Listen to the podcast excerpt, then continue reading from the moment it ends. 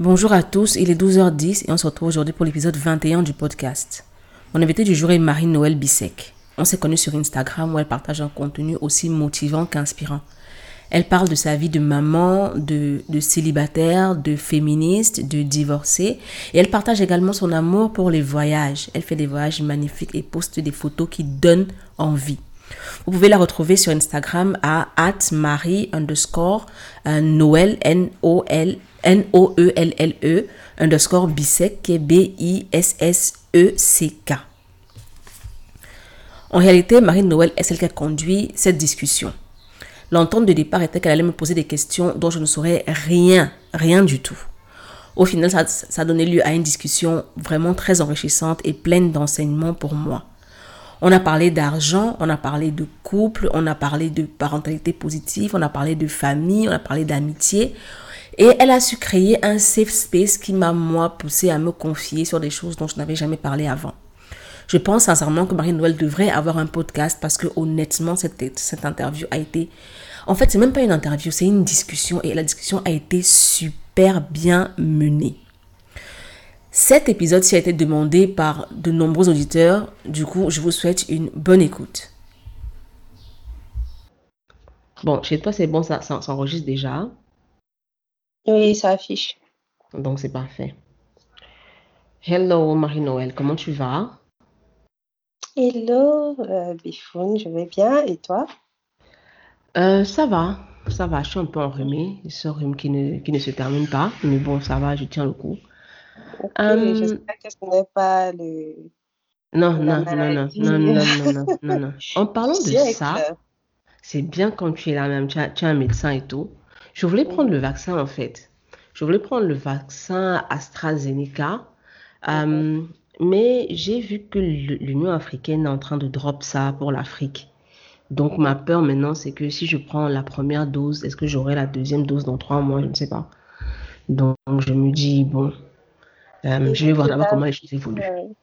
Même en tant que médecin, mes connaissances de, de tous ces vaccins ne sont pas vraiment à jour. Je ne me permettrai pas de te donner un conseil. Parce que moi-même, en fait, je suis en train de me demander si je dois prendre ce vaccin, euh, sachant que j'ai déjà eu la maladie. Donc, Oh, euh, really? voilà. Oui, oui, oui. C'était mon cadeau de bonne année en janvier. Comment, comment ça s'est passé? Comment tu te sentais? En fait, c'était quoi les symptômes? Comment est-ce que tu as vécu la chose? Ah. Euh, alors, c'était c'était assommant en fait. Euh, c'était comme une gueule de bois. Surtout Mhm. que la veille, j'étais sortie avec euh, la famille. On allé faire la fête et tout. Et le lendemain, j'étais sûre d'avoir la pire des gueules de bois que j'avais jamais eu de ma vie. Et j'étais en train de jurer que plus jamais je ne vais boire d'alcool de toute ma vie. Et puis, euh, vu que ça se prolongeait, deux, trois jours plus tard, j'ai compris que, en fait, j'avais attrapé quelque chose. Donc, je n'ai Et- pas fait de fièvre, Mhm. mais grosse courbature, j'avais mal partout, mal de tête absolument atroce.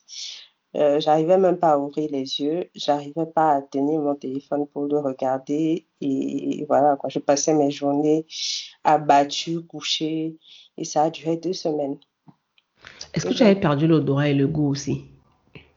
ça non par contre. Non, j'ai pas perdu l'odorat, j'ai pas perdu le goût et euh, c'est juste la, la fatigue extrême qui me pousse à aller faire le test. Et Mhm. donc, je vais faire le test positif. Donc, c'était que, sans appel. Est-ce que tu euh, eu peur de 41. mourir? Ah non, par contre, non, parce que mes symptômes n'étaient pas assez graves. Euh, donc, non, j'ai pas eu peur, mais je peux comprendre que à partir du moment où on a des symptômes respiratoires, qu'on puisse avoir ce- cette peur de mourir. C'était ma grosse crainte, en fait. J'essayais d'éviter ce virus-là parce que je suis à la base asthmatique. Et donc, j'avais peur que, euh, que, les, que je développe des symptômes respiratoires et que immédiatement j'entre en insuffisance respiratoire à cause de ça. Mais donc, euh, j'ai eu, de la chance, j'ai pas eu ça. Ouais. Mais j'ai eu des collègues qui ont eu ça et qui ont cru qu'ils allaient mourir. Donc, euh, c'est assez... c'est pas drôle comme maladie. Mais même rien que la fatigue que j'ai ressentie là, j'ai compris que c'était pas une grippe euh, ordinaire, comme on nous a mhm. vendu ça au début. Moi, j'ai vraiment envie de prendre le vaccin. Au bureau, là-bas, pratiquement tout le monde, bon, pas tout le monde, tout le monde, hein, mais ceux, ceux qui viennent au bureau ont pris le vaccin. Et ça, ça me tente vraiment, surtout que c'est là, c'est disponible, en fait. Mais le fait que je ne suis pas sûre que la seconde dose sera disponible me, me freine un peu. Je me dis, si je prends ça et qu'après, je dois prendre une autre dose d'une autre marque, comment ça se passer dans mon corps, tu vois? Donc, c'est un peu. Je regarde le développement des choses et puis voilà. Euh, donc, c'est que malheureusement, on n'en sait pas beaucoup sur cette maladie pour l'instant et encore moins sur les vaccins. On n'a pas assez de recul. Donc, je ne vais pas dire quelque chose là que tous tes, tes, auditeurs vont entendre et, dire que voilà, docteur, voilà, on nous a dit ça là-bas sur le podcast, le podcast de Bifoun, tout ça, tout ça. Donc, euh, je vais m'abstenir. Donc, Marie-Noël, on est ici aujourd'hui pour parler de... Honnêtement, je ne sais pas. Je ne sais pas parce que euh, quand on a décidé de faire le podcast ensemble, euh, on a décidé que tu allais poser des questions. je n'allais pas, je n'allais pas demander à l'avance quelles étaient les questions pour que ça reste assez naturel, pour que je n'ai pas de, de réponse à prêter. Donc, je ne sais pas à quelle sauce je vais te manger aujourd'hui. Je sais que j'aurai des questions. Euh, je ne sais pas. Euh, je ne sais pas quelles seront ces questions. Mais avant que tu ne commences, moi j'ai une question. D'accord. Euh, On est sur ton podcast, donc c'est ça que Donc, en fait, c'est-à-dire que j'ai un petit, un petit peu fait le tour, je vais dire ça comme ça. On s'est connus il y a environ un an et demi ouais, environ un, peu plus d'un an et demi quand même euh, sur Instagram. Franchement, j'ai adoré ton contenu dès le, dès le départ. Et puis, euh, tu as posté un, article sur un site internet et j'étais énervée parce que je me disais, mais merde, cette meuf, elle écrit des, articles intéressants comme ça, elle, elle pose ça sur le site de quelqu'un, quoi. Non, mais attends, euh, elle se fiche de qui? Et donc, et donc je t'ai fait un message pour te dire, tu veux pas que je t'aide à ouvrir un blog? Et honnêtement, c'est de cette question-là qu'est parti l'atelier d'écriture de digression. Donc, en réalité, tu es à l'origine de l'atelier d'écriture de, digression. J'espère que, tes auditeurs entendent bien. Hein. Mais c'est vrai en plus, c'est ça qui a donné naissance à l'atelier parce que je me suis dit, ok, si je l'accompagne, euh, ça peut être pas fun si, je, si on n'est que toutes les deux allons-y, embarquons d'autres gens. C'est comme ça qu'on a eu Manouchka, euh, Abdul, euh, Pygmalion, franchement. Et euh, comment elle va se fâcher si j'ai oublié son nom, Kiani, oh God. Donc vraiment, tu es, tu es vraiment l'origine de, l'atelier et pour ça, je te remercie. écoute, merci aussi à toi parce que en plus, je pense qu'avant que tu me fasses cette proposition-là, j'étais déjà venue te poser quelques questions sur le blogging. Oui. Euh, et, j'ai vu vraiment la générosité avec laquelle tu me répondais. Est-ce que le peuple entend que je suis généreuse? et, de, dès le début, d'ailleurs, moi aussi, j'ai vraiment accroché avec euh, ton contenu, avec ton blog. Et justement, la première question que je vais te poser va être inspirée d'un de, des premiers articles que j'ai lus de toi. Ok, donc vas-y, vas-y, vas-y, finis avec ma race en même temps, parce que ma question peut attendre. Finis avec ma race en même temps. Ah, mais non, mais là, on va lancer tout de suite. Donc, pose d'abord ta question. Parce que juste après, on lance. ok.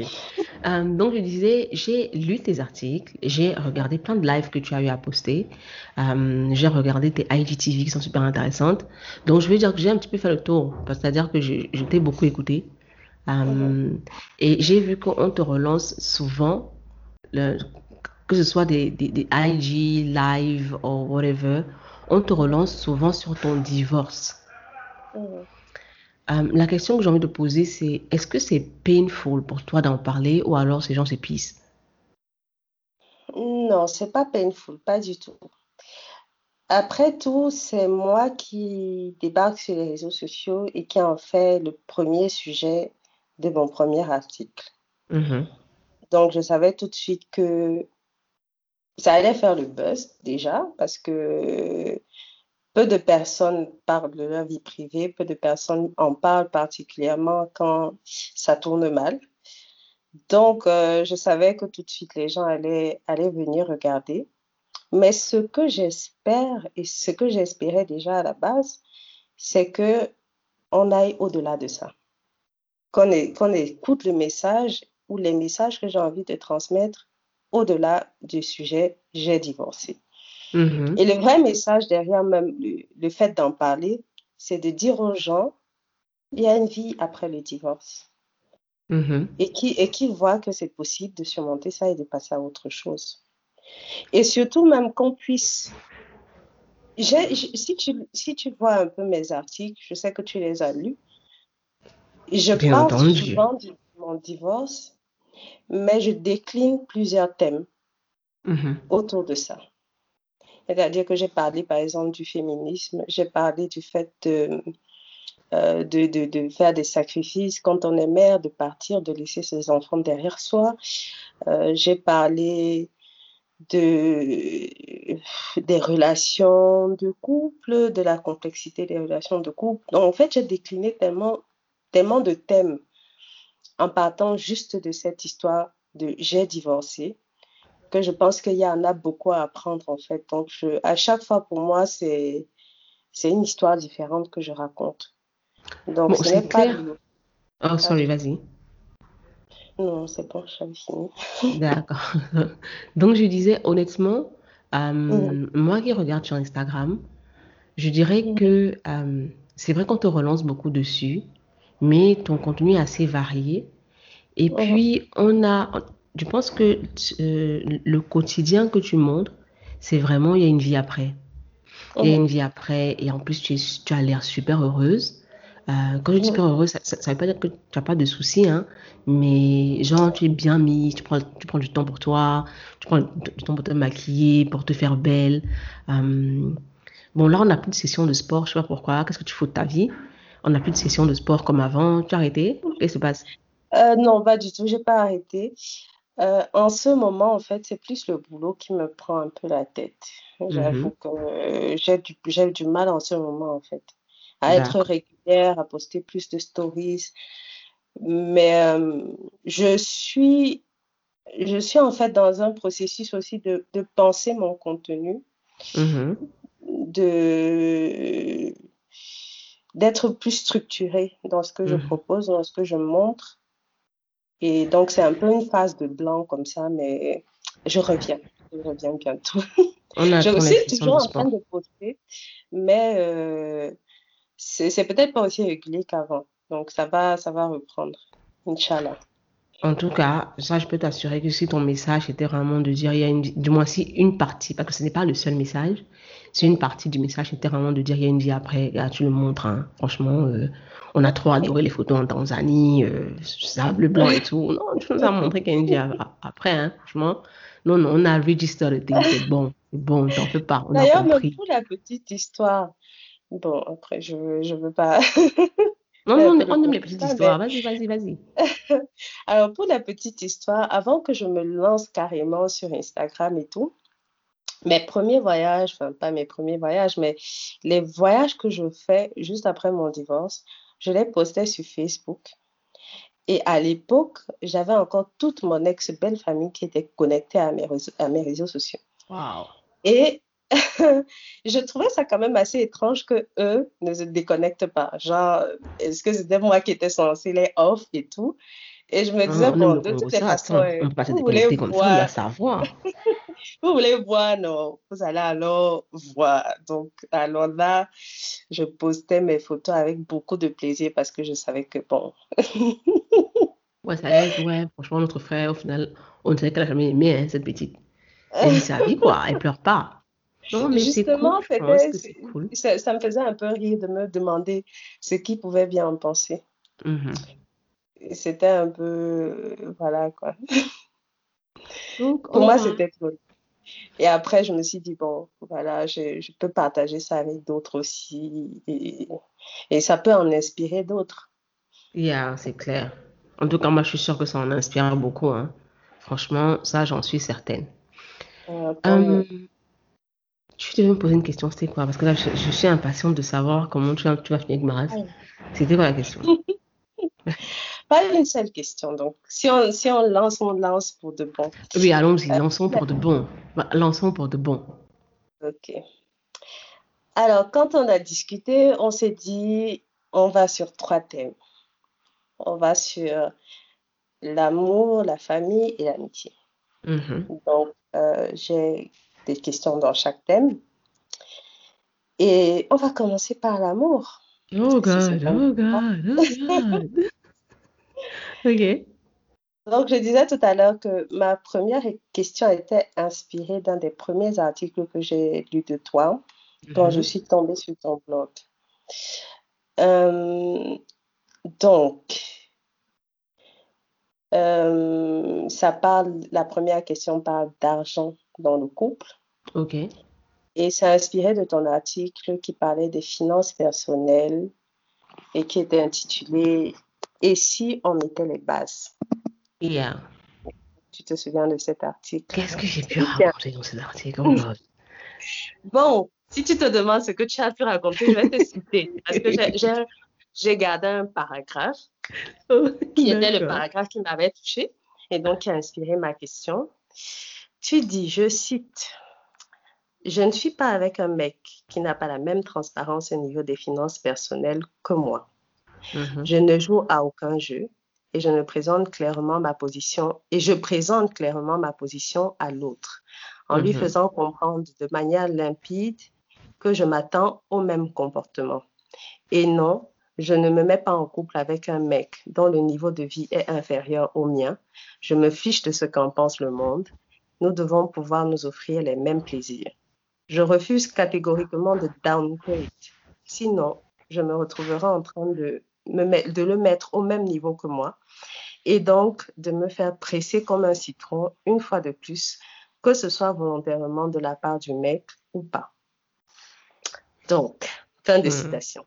Yeah. Je me souviens de ce, ce paragraphe. Ah là. En fait, je l'ai écrit avec mon cœur. Ce paragraphe-là, je l'ai écrit avec mon un cœur. paragraphe qui m'a intéressée parce que j'ai plus ou moins la même vision euh, que toi par rapport aux finances dans le couple. Et au fait que parfois on peut se retrouver dans une relation parce que un mec a un, le- un niveau de vie qui est moins élevé que soi, on se retrouve en train d'essayer de compenser Mhm. pour que justement on puisse partager un Les mêmes plaisirs. ensemble. Voilà. Yeah. Et du coup, ma question, c'est de savoir euh, quelle est ta vision de, de l'argent dans le couple en ce moment? Où est-ce que tu en es? Euh, où est-ce que j'en suis? voilà, non seulement où est-ce, que tu en, que tu en es et surtout que tu développes un peu sur cette partie-là de, de downgrade, de se Ok. retrouver avec quelqu'un qui a, un, qui a un niveau de vie qui est moins élevé, etc., etc. Donc, je vais commencer par la partie de downgrade. Ça te va? Ça me va. D'accord. En fait, j'en ai parlé parce que c'est quelque chose que j'ai beaucoup vécu. Honnêtement, c'est quelque chose que j'ai beaucoup vécu. Euh, j'avais, déjà, j'avais un langage amoureux assez... euh, je pense pas qu'il ait tant changé que ça, c'est juste que je, suis avec quelqu'un de différent. C'est-à-dire que mon langage amoureux, ce sont les cadeaux.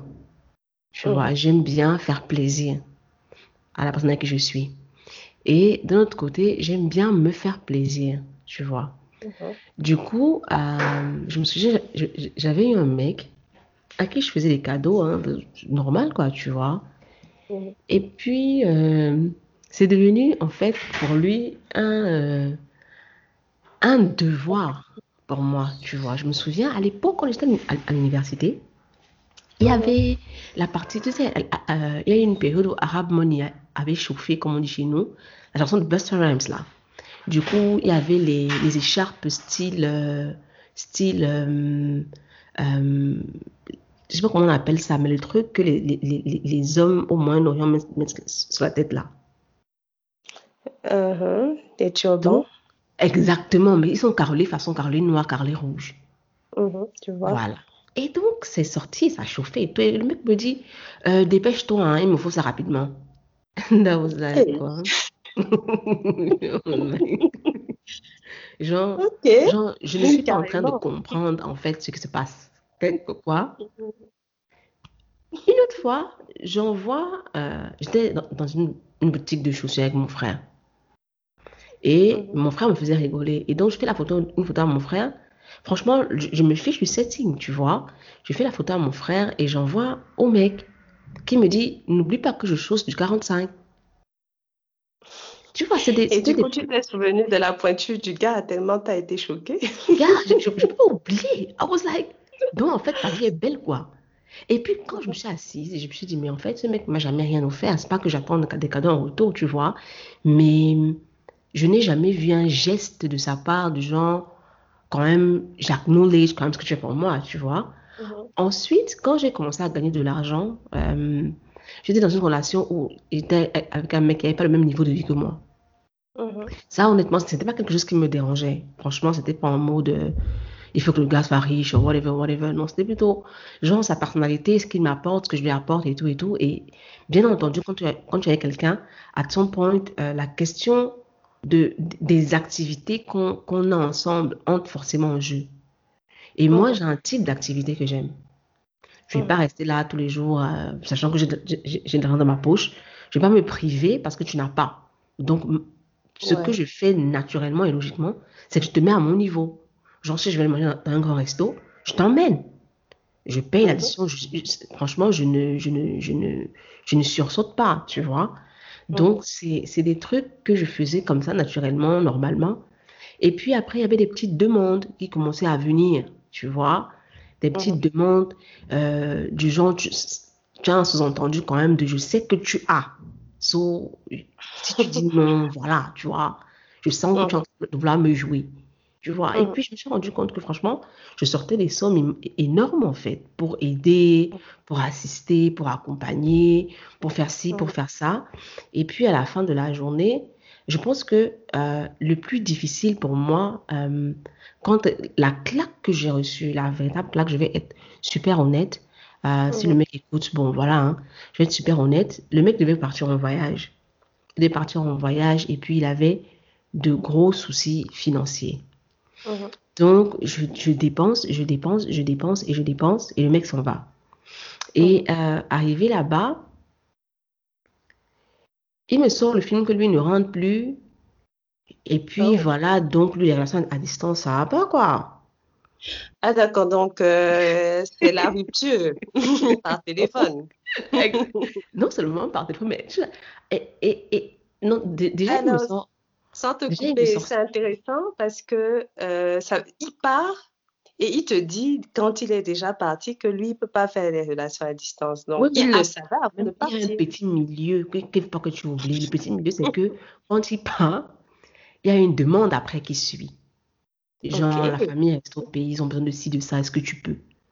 And I'm like, Ah, carrément. déjà, j'ai sorti des sommes immenses pour toi. On va pas se mentir. Maintenant, c'est que ta famille reste au pays, machin. En plus, tu me dis que tu rentres plus. Donc, en fait, co- comment, comment ça se passe dans ton système? C'est-à-dire que moi, je suis, je reste là comme soutien ou, like, what is that? Mhm. Et donc après, il me dit, ouais, euh, bon, je pense qu'en fait, je pense qu'en partant, pour être honnête, je pense qu'en en partant, il avait déjà son film. Parce que déjà, on était dans une relation assez, euh, assez ouverte et assez transparente, euh, où on n'avait pas forcément d'attente l'un envers l'autre, tu vois. Mais je me suis quand même sentie un petit peu utilisée, tu vois, que, que, que je dépense autant pour que tu puisses partir. Et après, tu me fais, ouais, euh, finalement, euh, je rentre pas. Euh, en plus de ça, voilà, j'en ai un peu ma claque de, de, de- de- j'en ai un peu ma claque de, du fait que, voilà, que tu, euh, voilà, je c'est fini, quoi. Déjà, le gars, en fait, il y a eu tellement de trucs, mais je pense que c'était ça, c'était la bombe, quoi. Et puis je me suis dit, non, mais en- attends, pourquoi est-ce que je répète toujours ça? Pourquoi est-ce que je, je, refais toujours ça? Pourquoi est-ce que je c'était un schéma. s'est un schéma, en fait. Mhm. C'était un schéma parce que j'avais pas de difficulté à sortir de l'argent. C'est pas que j'en avais trop, mais c'est que je, ne, je me disais, ça va pas être entre nous, Mhm. tu vois? Voilà, c'était ça, ça va pas être entre mais nous. Est-ce que tu te dis que tu étais en train d'acheter l'amour? Euh, pour la dernière relation j'ai parlé, non. Mais pour les précédentes, je pense qu'il y avait un peu de ça. C'est-à-dire, c'est pas forcément achat de l'amour, mais c'était aussi, je pense que ça, ça allait aussi un peu avec le manque d'estime de soi, tu vois. Et puis, il y a ce truc-là de je veux me faire accepter. Je veux faire des choses qui vont plaire pour me faire accepter. Honnêtement, pour la dernière relation, j'étais déjà sortie de ce schéma-là, tu vois.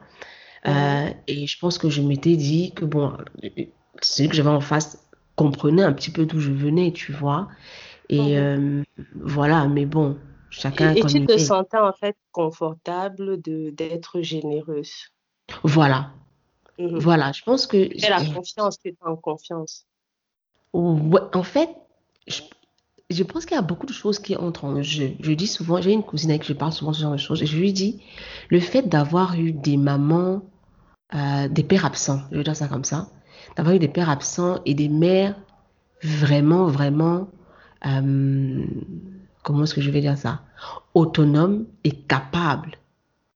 Nous ont, moi particulièrement, ça m'a, ça m'a, ça m'a un petit peu pollué le cerveau dans la mesure où euh, mon estime de soi passait par le fait de savoir que je suis capable, tu vois. Mmh. Mmh. Donc, parfois, parfois même, je, sais dire, comment est-ce que je vais dire ça? Je devenais le mec de la relation, tu vois, parce que ma mère est comme ça. C'est le modèle que j'ai eu. C'est pas que je lui envoie whatever, parce que ça, on n'aurait jamais survécu. Euh, mais ça m'a laissé quand même un, une image, une image de moi qui m'a parfois mis dans des situations compliquées, qui m'a beaucoup aidé, c'est vrai, parce que je pense que ça a beaucoup joué aussi par rapport à ma, personnalité, mais sur d'autres points, ça a été compliqué à gérer. Mmh Écoute, je, te comprends totalement et en fait, cette, cette partie-là, ce paragraphe dans, dans le texte m'a beaucoup interpellée parce que je me suis identifiée à ça. Et que moi-même, j'ai souvent été dans ce type de, de relation, dans ce type de mmh situation où je donne, je donne, je donne. Et ce n'est même pas que la personne en face ne veut pas donner en retour, c'est que souvent la personne en face n'avait pas à donner. Yeah. Mmh Et la, la réalité, c'est qu'effectivement, on sort de là, on a l'impression d'avoir été exploité. Oh God. Parce que souvent, on a donné plus même que ce qu'on avait. C'est-à-dire que tu n'as pas de gros moyens et tu pars et souvent, tu, tu peux même t'endetter parce que moi, ça m'est arrivé de m'endetter pour quelque chose, pour quelqu'un. Et à la fin, que voilà, que la, que la relation capote et que tu te dises, qu'est-ce que je faisais? En fait, la relation capote et tu restes avec la dette. Hein. non seulement tu as le cœur brisé, mais tu as les dettes à payer. Tu as la dette derrière, tu as la dette à payer. Et, la dette, je peux te dire que ça te remet les pieds sur terre. tu, et chaque fois que, tu, que ton salaire est amputé, tu comprends bien que, OK, tu as, tu as un peu dépassé les bornes. Donc, j'ai lu ça et ça m'a ça a cliqué comme ça dans ma tête. Et la réalité, c'est que après tout ça, je me suis donc retrouvée dans le schéma inverse de me dire, c'est bon. Les, les gars qui n'ont pas les moyens, là, c'est bon on n'est pas obligé. C'est pas obligé, quoi. Ouais, c'est clair. honnêtement, on n'est pas obligé c'est clair. C'est clair. Et, et, le fait que justement ce soit un schéma répétitif m'a amené à me demander, et c'est la question que je vais te poser, à quoi c'est dû? C'est-à-dire que est-ce que parce qu'on est, on est des femmes entre guillemets indépendantes, on a donc cette tendance-là à aller chercher des gars qui derrière euh, ne peuvent pas rivaliser, entre guillemets. Honnêtement. D'où venait le schéma Honnêtement, euh, comme j'ai dit, il y a tellement, tellement, tellement de dynamiques qui entrent en jeu. Mais ce que tu dis aussi n'est pas bête. Je pense que c'est aussi une des... C'est-à-dire que quand tu atteins un certain niveau, tu vois, mmh. moi je pense, quand tu atteins un certain niveau et que tu... Euh, tu restes dans tes cercles de d'habitude. Je suis désolée, les gens se, sentiront blessés, mais euh, voilà.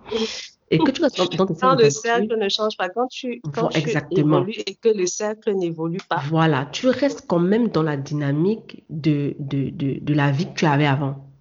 Ouais.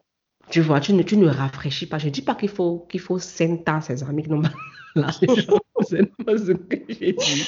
Mais j'ai dit ah. que tu t'exposes à certaines choses quand, euh, quand, quand, quand, quand, vous ne montez pas tous ensemble.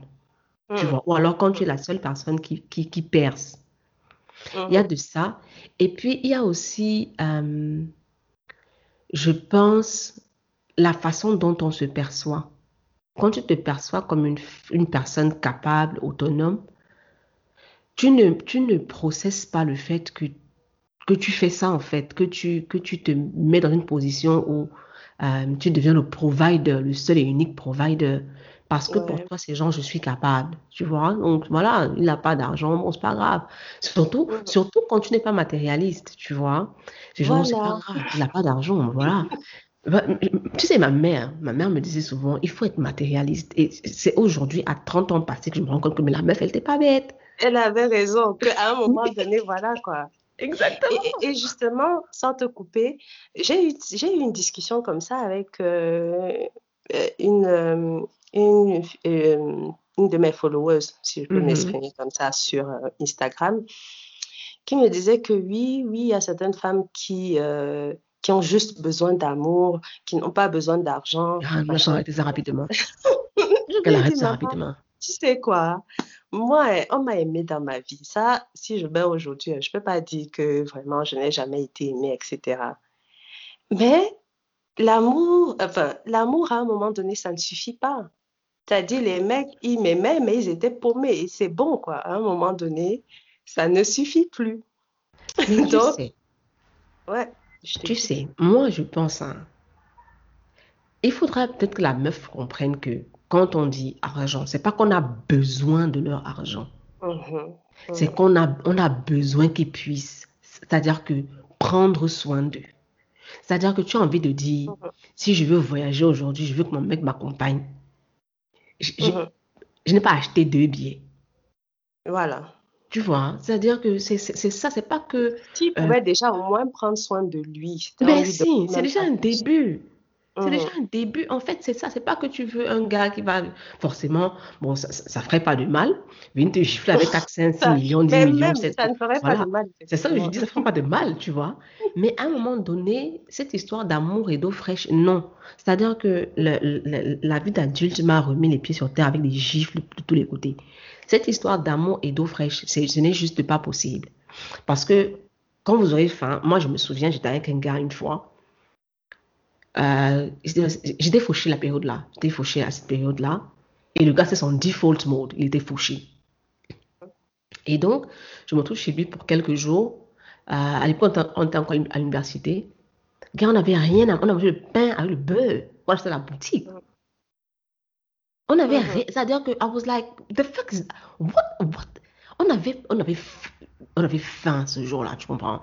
Et on, genre, on n'avait pas 100 francs parce que je n'avais pas 100 francs. Général, et c'est là que je, me suis rendu compte qu'en réalité, généralement, quand on est ensemble, euh, c'est moi qui, euh, qui casque, tu vois? Je me suis dit, donc ça veut dire qu'en fait, le jour où j'ai pas, on meurt. Et c'est ça, en fait. Mhm. Et pour aller même plus loin dans le raisonnement, ce dont je me suis aperçue, c'est que toi, la femme, tu as un stress. Non, il n'y a pas. Tu vois. Tu as un stress, c'est-à-dire qu'il y a une situation qui se pose, il y a un problème qui est là, et toi, tu as un stress d'essayer de réfléchir à résoudre le problème.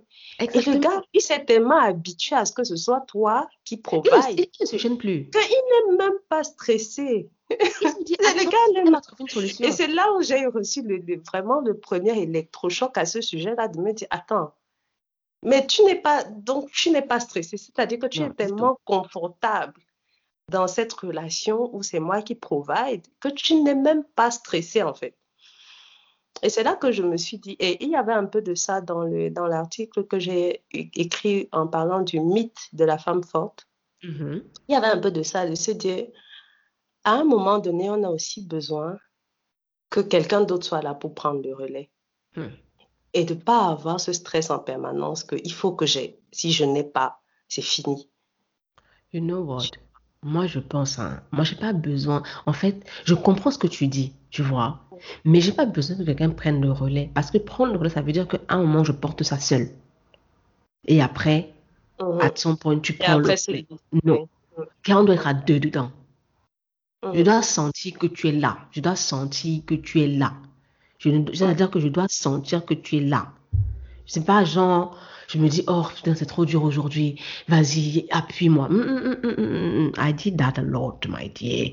I don't do that anymore. Oui, Non. c'est même totalement ça. On doit déjà pouvoir avoir des rapports équilibrés à la Exactement. base. Mais en plus, maintenant, quand on sait que l'un ou l'autre peut tomber, que l'autre soit là pour supplier, Exactement, c'est ça. c'est de ça qu'il C'est pas du genre. En fait, tu sais, le problème dans les relations dont on parlait, c'est qu'on est deux. Si tu tombes, je, je, je, je peux te relever. Mais si je Mhm. tombe, on tombe à deux encore. C'est ça. C'est ça le Voilà. problème. Regarde-moi un peu plus. Honnêtement, j'ai là, si comprendre tout tu ça. veux, moi j'ai moi j'ai beaucoup réfléchi et, et je, et je me suis demandé, bon, finalement, euh, on est des femmes indépendantes et tout, et on revendique ça. Et, et effectivement, ça a de bons côtés parce que après, tu ne tu n'entres pas dans une relation toxique parce que tu es dans le besoin. That was then. Mais finalement, est-ce qu'on a la meilleure part dans ce deal? Est-ce que Mm. finalement, ces femmes qui sont dans le, voilà, on provide pour elles, est-ce que c'est pas elles qui ont tout compris à la fin? Bon, je, je, je ne, je ne, ce que je dirais, moi, c'est que j'ai un petit peu vu de l'autre côté, c'est-à-dire que le côté où on provide pour toi. Et dans mon cas personnel, la personne ne providait, bon, si je peux conjuguer ça comme ça, ne provide, ne Est-ce qu'il n'y a providait pas de verbe en français pour dire ça? Mon cerveau ne peut pas réfléchir, c'est la nuit. Donc, en fait, c'est j'étais avec un mec plus âgé, nettement plus âgé, et euh, qui avait les moyens de sa politique, tu vois. Et puis, pour lui, c'était tu dois être au pas. Tu dois être au pas. C'est-à-dire que je ne dois pas t'appeler deux fois. Ça va m'énerver. Tu vois, en fait, il y a aussi ce côté-là où quand, quand tu n'as pas euh, de poids sur la balance, tu disparais. Mhm. Tu disparais et puis tu deviens... euh, Moi, le gars, je le regardais et puis je me dis, je me suis dit, mais attends, de quoi parle l'auteur? Parce que je ne comprends pas. Tu, tu te dis que quoi, en fait? Tu, tu- qu'est-ce que tu te dis en me disant ça? Donc, il y a aussi ce côté-là où euh, soit tu es exploité totalement, que la personne en face veuille t'exploiter ou pas, hein, franchement, soit tu es exploité totalement, soit tu es exploité totalement parce que tu deviens euh, la chose de quelqu'un, Mhm. tu vois? Donc, là, je vais revenir à la, à la, à la deuxième partie de ta question. Où est-ce que j'en suis aujourd'hui? Mhm. Euh, aujourd'hui, je suis avec un mec qui est pire que moi, qui est pire que moi et qui me dit tous les jours que le jour où tu n'as plus l'argent, il te laisse. Parce que je ne veux pas une fille pauvre. C'est Non, plus sérieusement, plus sérieusement, en fait, je suis avec quelqu'un qui a vraiment la même, euh, la même vision que moi, dans la mesure où on veut s'assumer chacun. C'est-à-dire que on veut avoir une vie, je pense qu'on y est arrivé par la grâce de Dieu, où que l'un, c'est-à-dire que chacun peut subvenir à tous les besoins de la maison sans sursauter, sans pleurer. Tu vois? Ce qui fait que, quel que soit le problème qu'il y a, on sait qu'on peut s'en sortir.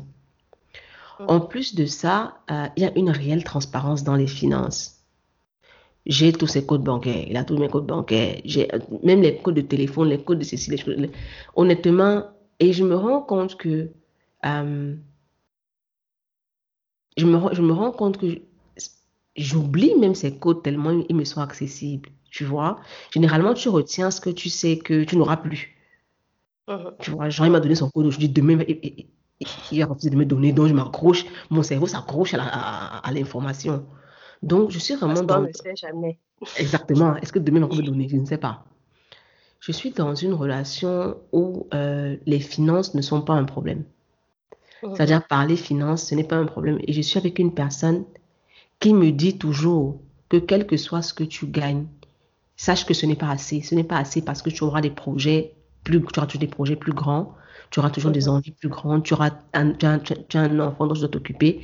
Si je meurs aujourd'hui, euh, je ne veux pas que tu restes là à pleurer du genre, ouais, euh, on doit downgrade de niveau de vie. Aspire toujours à plus grand question argent. Aspire toujours à plus grand. Et puis, même question dépenses, c'est pas quelqu'un de dépensier. C'est Mhm. pas quelqu'un de dépensier, c'est pas quelqu'un de... Il est tellement minimaliste que pour te dire la vérité, ça fait deux ans qu'on est ensemble, deux ans un petit peu plus. Euh, du moins, on a déjà passé trois de ses anniversaires ensemble. Je lui ai jamais rien offert. Pas parce que j'en ai pas envie, tu vois. Mais c'est parce que c'est quelqu'un à qui, il a besoin de rien. Tu vois, c'est-à-dire que la seule chose que je puisse lui offrir, c'est genre peut-être un livre qu'il a cherché depuis longtemps et qu'il n'a pas trouvé et que je me suis battue pour trouver. C'est le mec qui a besoin de rien. C'est-à-dire que je me souviens comment je l'ai supplié pour qu'il change son iPhone 6. Je lui ai dit que quand même. on, est, on est quand même déjà 11 ou 12, je sais même pas. Je sais que le truc, c'est ça ta vie, quoi? iPhone, c'est quand même, il dit non, madame, ça appelle. Donc, ça appelle. Donc, c'est vraiment quelqu'un qui, euh, déjà, j'ai la certitude qui, qui n'a pas, qui n'a pas le style de vie qui peut me faucher. Ouais. Tu vois? Parce qu'il a vraiment un style de vie vraiment, vraiment, vraiment minimaliste. En plus de ça, c'est quelqu'un qui gagne son argent. Il gagne de l'argent et il aspire toujours à en gagner plus. Pas parce que, justement, il n'est pas dépensier, mais il est, quelqu'un qui pense à l'avenir. Genre, si je meurs, mon enfant a quoi? Tu vois? Mhm. Donc, je suis, c'est-à-dire que c'est vraiment, je pense, je pense que on dit souvent que quand tu, quand, quand tu es prêt à recevoir quelque chose, ça te trouve. Parce que après la relation dont je te parle là, je me suis dit non, plus jamais en fait.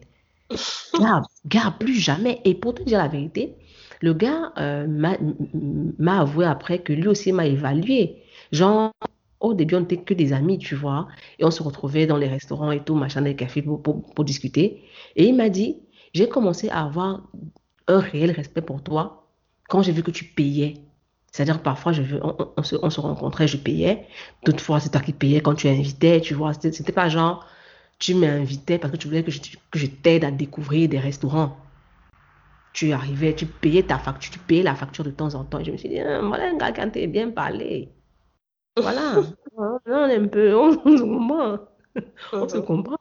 Ouais, franchement, c'est, franchement, de ce côté-là, j'ai la paix de l'esprit. Je sais que on, on, ne dira pas, je m'en vais et puis voilà, euh, reste avec, têtes derrière, quoi. Oui, justement, quand tu parles de, de cette relation-là, on sent vraiment qu'il y a, que c'est le jour et la nuit par rapport à tes relations d'avant. Ouais. Oh. Et oui. Et on sent aussi que toi-même, en tant que personne, tu as beaucoup évolué, tu t'es développé hmm. pour en arriver là. Yeah. Et, et, comme tu disais tout à l'heure, c'est peut-être ça qui a fait que cette relation arrive dans ta vie parce que tu étais prête à la recevoir. Je pense. Mhm. Donc, c'est justement, donc ma deuxième question, c'est de savoir, j'ai l'impression quand on t'entend parler de tes anciennes relations, sans qu'il y avait un certain laxisme, où tu, tu, acceptais tout, tu acceptais même ce qu'il ne fallait pas accepter. Est-ce que actuellement hein. tu as l'impression, est-ce que actuellement tu as l'impression d'être euh, à l'opposé complètement? Euh, Oui, je suis mhm. totalement à l'opposé, euh, totalement. Alors là, totalement. Tout à, tout pour te dire avant, avant cet appel, on parlait d'un rêve, d'un rêve qu'il a fait. Il me disait, j'ai rêvé que euh, j'ai couché avec, une autre meuf et on se retrouve dans une situation où la police nous a attrapés et tu devais, et je, devais appeler quelqu'un pour venir payer ma caution pour me faire sortir. Et tu étais la seule personne, j'étais la seule personne que, que tu pouvais appeler. J'ai dit oui, mais euh, je serais venu payer la caution hein, parce que voilà, j'aurais pas voulu que tu restes en tôle. Euh, mais en fait, la relation avec l'autre meuf ne m'aurait pas posé de problème parce que euh, dans ma tête, je, je, je, ne veux même plus être là, en fait. C'est-à-dire que je vais me payer, je ne perds mon enfant. Non, tu laisses le gars à la go là une fois. Je ne veux pas, je veux pas l'explication, tu vois, que non, en fait, c'était que. Et puis, je pense que, je pense que, euh, honnêtement, non seulement je suis à l'opposé, mais euh, on a su créer un environnement de vérité. Par vérité, je veux dire, on se dit même les choses qui blessent. Par exemple, euh, comment est-ce que je vais dire ça? Je sais ce qui se passe si je le trompe. Uh-huh. Je sais, il m'a dit clairement ce qui se passe si je le trompe. Je lui ai dit clairement ce qui se passe s'il me trompe. Tu vois? C'est-à-dire que uh-huh. je, sais ce qui se passe. C'est pas un truc où il y aura débat parce que c'est déjà clair. Tu vois, non uh-huh. C'est pas que je vais venir demander que, ouais. et je lui ai dit la dernière, on parlait une, fois de remise en question. Euh, C'était il y a quelques jours, hein, de remise en question, par, parce qu'il me disait, ouais, si je trompe et tout, qui se passe Et puis je lui disais, euh, je me casse en fait. Il me dit, mais est-ce que tu vas te poser la question de savoir ce que tu as eu à faire pour que ça arrive? Je lui dis, non, ça c'est une question que je me poserai jamais. Parce que c'est cette question-là qui m'a fait rester en fait.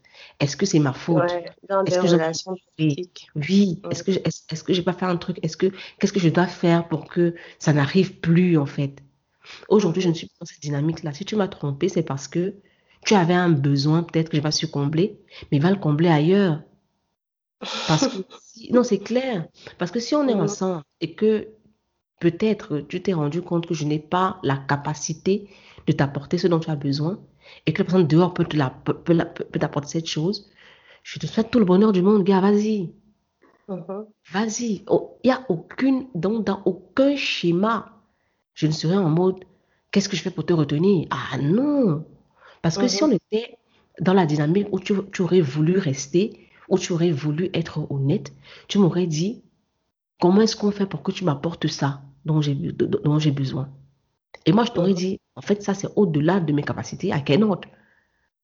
Tu vois? Mhm. Ou alors, je dit, ok, d'accord, euh, voyons comment trouver un terrain d'entente pour que je puisse t'apporter, parce que, bon, pour ton épanouissement, si c'est que c'est dans, dans mes capacités, tu vois. Mais si tu as déjà allé euh, au niveau de la tromperie, ça veut dire que tu as déjà traversé l'étape de te demander, peut-elle m'apporter ça? En Et, la réalité, c'est que rester, est-ce que c'est en restant que tu vas pouvoir lui apporter ça? Mais si, mais si, mais si, tu sais, j'ai eu une relation où, et que je, je- je ne sais même pas comment je, je- je peux t'expliquer. Pour te donner un peu, euh, pour te donner un peu un, Je l'ai déjà. Non, mais oui, oui. Pour te donner un peu un aperçu. Je Mhm. suis couchée chez moi un jour. Il faisait chaud. Je me souviens, j'avais une robe rouge. Je ne vais pas oublier. Il faisait chaud. Bien chaud ce jour-là. Mais je reçois un appel d'un ami qui me dit, c'est comment tu es où? Tu sais, quand tu demandes tu es où, il y a deux choses. Soit tu as un truc pour moi qui est positif, soit tu as un truc pour moi qui est très négatif. C'est comment tu es où? Je dis, ah, je suis chez moi, non? Ah, donc tu es là? Oui, je suis là. Comment? Parce que ton gars, ça, ça fait deux semaines qu'il dort chez ma voisine, je ne comprends pas. Oh. Donc, Et alors, le genre d'appel qu'on n'a pas tellement envie de, de- de recevoir. il faisait chaud, il faisait chaud, il faisait chaud. Et Donc, toi, tu penses seulement au fait qu'il faisait chaud. en fait, juste, j'avais chaud. Ah, donc, la chaleur. Ça s'est démultiplié. Exactement. Et cette relation-là, ce n'était pas la première tromperie, Marie-Noël. Ce n'était pas la première tromperie. Euh, elle n'a pas été la dernière parce que je, je- je tiens à préciser que je ne l'ai pas quittée. Parce que j'étais dans la dynamique de il faut que je trouve le moyen de lui apporter ce dont il a besoin et, et- et- et qui le fait aller dehors. On va dire ça comme ça. Tu vois? Et le mec s'est habitué en fait, que ce soit une meuf que je connais, une meuf que mes amis connaissent, parce que ce mec-là, il sait que c'était mon ami. Mais il a aucun scrupule à aller chez, chez la voisine de mon ami, sachant que mon ami me dira. Parce qu'il est en Mhm. mode, de toute façon, elle pardonne tout, celle-là, donc euh, on a rien à foutre. Euh, voilà, donc c'est un, un petit peu ça aujourd'hui. Je sais que je suis avec une personne. euh, si je paie, bah, déjà que quand je quand j'essaie même de payer un peu ma route, un genre là, il me dit s'il te plaît, de quoi parle l'auteur? Qu'est-ce que c'est? Qu'est-ce que c'est ça? Qu'est-ce que tu as fait de ta vie? Hier, il me disait, tu regardes un peu trop de séries, hein, ça va aller. Donc, c'était pour me dire que, bon, en ce moment, tu lis quoi? Parce que je comprends pas. Qu'est-ce que tu fous de ta vie? Tu vois? Et moi, de mon côté, c'est la même chose, tu vois. Genre, euh, euh, quand je sens un petit peu, par exemple, que le poids de la maison, euh, quand je dis le poids de la maison, c'est-à-dire, par exemple, tu sais, quand, quand, quand il y a un enfant au milieu, parfois il y a un déséquilibre des, des, des, des tâches, tu vois. Et quand ça devient un peu, je me rends compte qu'il y a un petit peu, que c'est un peu lourd, parce que je, suis- je ne sais pas si de ce côté c'est forcément laisser aller, mais de mon côté, ça, ça, ça peut devenir lourd. Là, je le dis ouvertement. Je vais pas aller murmurer dans ma chambre en disant non, mais pourquoi est-ce que pas ça? Je te dis, cache que gars, mon frère, de temps en temps aussi, chant la couche, non, c'est comment? Tu vois? Donc, c'est pour ça que je dis qu'on a instauré un climat de vérité. Et ça, c'est, Oui. ça aide vraiment. Parfois, il y a des vérités qui blessent, hein, honnêtement. Mhm. Il y a des vérités qui blessent, comme quand le mec me dit, euh, euh, par exemple, lui, il est, il est, il est, il est dans un pays où les gens sont réputés calmes, tu vois? Mhm. Mhm. Et parfois, quand je fais certaines choses qui... euh, ou alors quand, quand, quand je parle de mon passé, quand on parle de mon passé or some- or something, il me dit, il me, il me ramène à, à mon origine camerounaise. Mhm. Ça me fait mal, mais c'est vrai en fait, parce que j'ai, j'ai aussi vécu dans un environnement où certains, certains comportements négatifs sont tolérés. Ouais. Et, et il n'a pas de scrupule à me dire que, gars, mais c'est normal, tu viens d'où? C'est normal. C'est- C'est-à-dire que c'est, parfois ça fait mal, mais c'est, voilà quoi, c'est, vraiment ça la dynamique. Mhm. Non, c'est une belle dynamique, une, dynamique de communication, d'ouverture d'esprit, de vérité, comme tu disais. c'est presque goals, comme on dit, couple goals, comme on dit sur Ouais, mais hashtag après, couple après c'est pas une, une relation parfaite. Hein. Bon, parfaite, je veux dire, ouais, je veux dire pas, pas parfaite. relation n'est parfaite. Voilà, c'est-à-dire qu'il y a eu des moments, par exemple, on a, on- on- on- on- bon, ça ça vient toujours de moi, je me connais. En fait, ça vient aussi de, de, de, de mes traumatismes, je dirais ça comme ça. Il y a des moments quand ça va pas, euh, je, je, je lui pose la question, est-ce que tu veux qu'on se sépare? Est-ce que tu penses que le moment est venu de se séparer? Euh, parce que j'ai besoin de savoir, en fait. J'ai besoin de savoir où on en est. J'ai besoin de savoir si tu penses à une séparation pour que je puisse déjà me préparer, tu vois. Donc, c'est pas forcément une relation. C'est un goal, oui, dans la mesure où on sait où on en est. Mais ça veut pas dire que c'est une relation, il n'y a pas de, de temps. Bon, est-ce qu'il y a des tensions? Je vais pas dire des tensions, mais parfois des incompréhensions ou des lourdeurs. Voilà, je vais dire ça comme ça. Il y en a aussi. Tu sais, moi, ce que je trouve positif là, dans, et, et pourquoi je dis même couple goals, c'est que euh, c'est une relation où, qui n'est pas parfaite, comme tu viens de le dire, mais en même temps, on sort aussi du schéma euh, des relations toxiques qu'on considère comme ouais. normales. C'est-à-dire, on vit quand même dans un contexte où les relations toxiques sont normalisées. Oui, Et, et au lieu de, de- enfin, on part de, de la petite phrase simple qui dit aucune relation n'est parfaite à aller carrément dire ok, même les relations toxiques c'est normal parce que de toute façon aucune relation n'est parfaite. Et c'est là où parfois moi je dis non, tu vois. Là, c'est vrai que je voulais pas, je, je parle pas souvent de l'actualité, des, des trucs qui font le buzz parce que les gens sont souvent très passionnés là-dessus.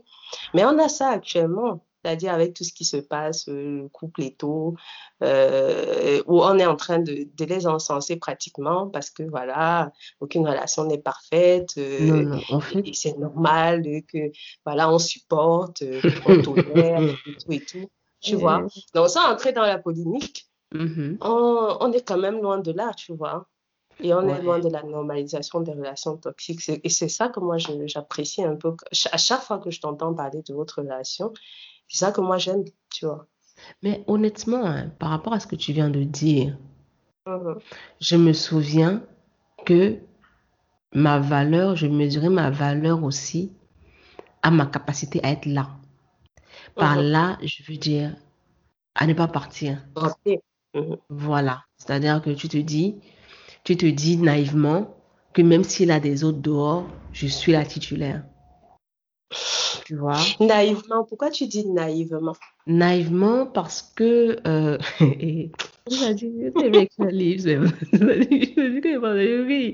Naïvement parce que le gars en fait s'affiche avec toutes les autres mais pas avec toi. Oui. Tu vois, et il te dit non, en fait, toi, tu es mon trésor, je te protège. Et toi, tu es là naïvement, ouais, parce que c'est moi la vraie go. gars. Sur Facebook, y a les photos de notre go, quand tu n'as pas vu, tu vois. Donc, euh, Ouais.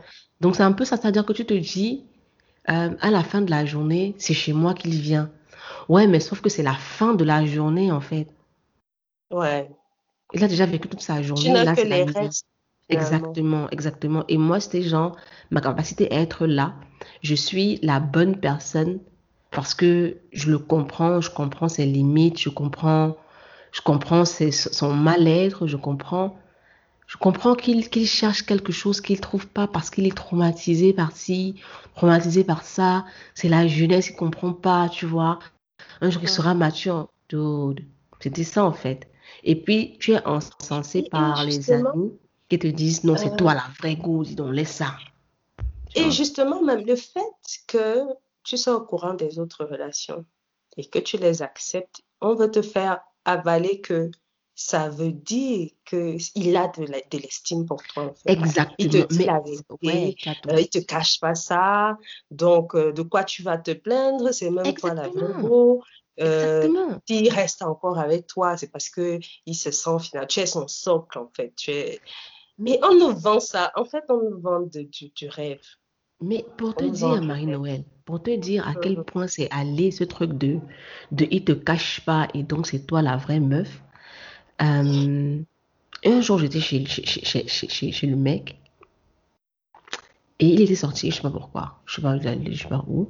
Et j'étais chez lui et une de ces meufs que je connaissais a frappé à la porte. Elle a frappé à la porte euh, et j'ai pas ouvert la porte parce que je me disais voilà, franchement, j'ai pas besoin de ça, tu vois. J'ai pas ouvert la porte. Et quand il est rentré, ouais, comme le gentil toutou, j'ai fait le compte rendu.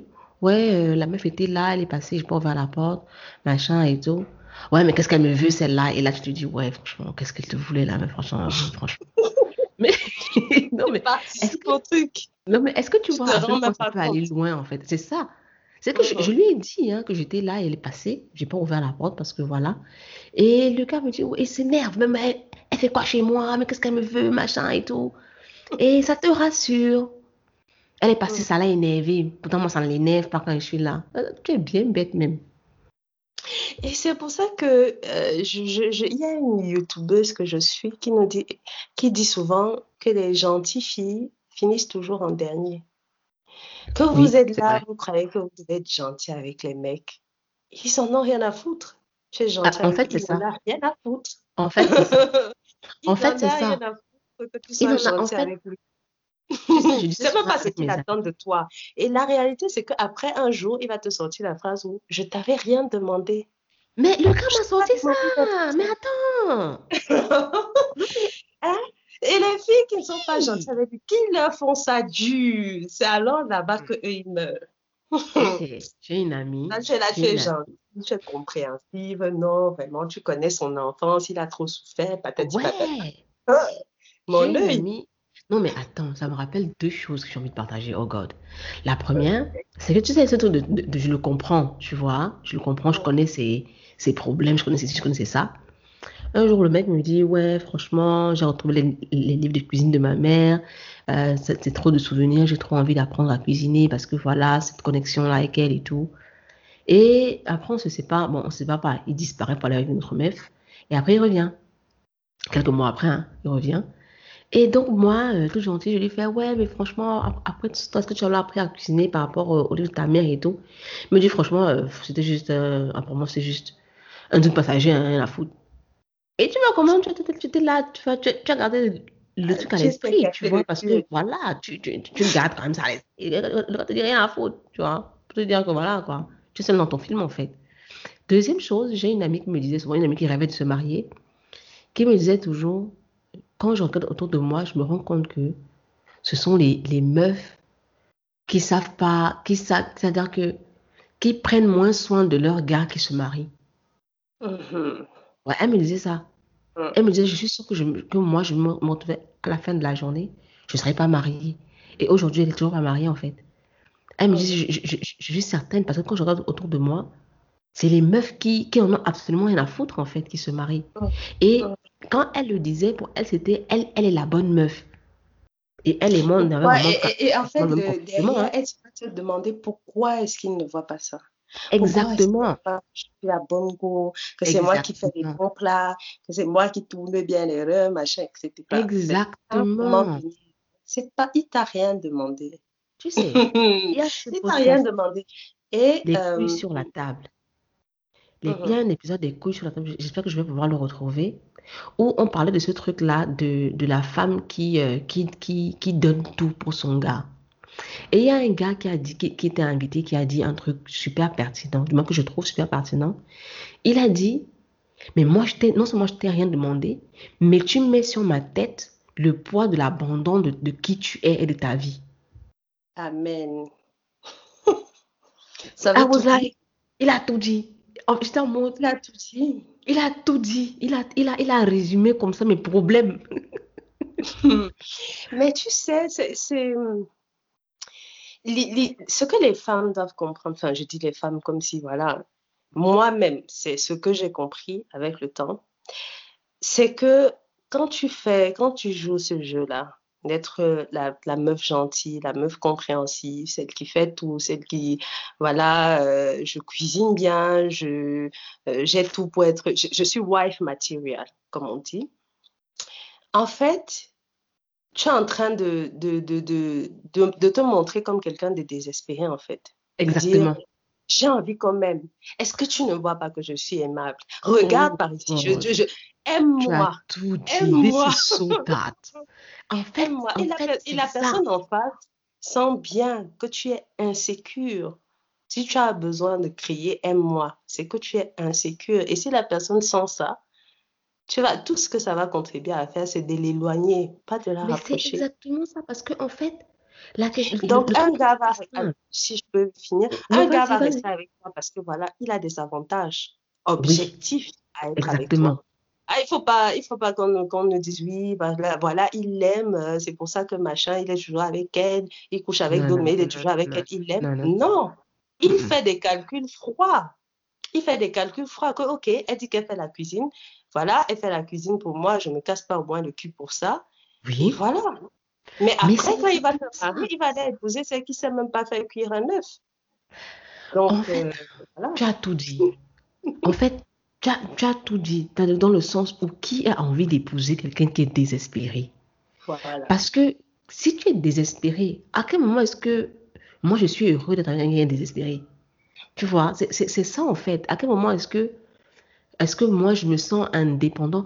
Et, si- et- et- et si tu regardes bien, du côté des meufs, c'est la même chose. Re- re- regarde un peu, par exemple, repars quand tu étais très jeune, genre peut-être au lycée ou au collège, et qu'il y, a- il y avait toujours un mec qui était amoureux, qui était accroché à toi.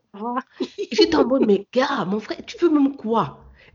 Tu, vois, tu vois, en fait, va là-bas, tu même exactement.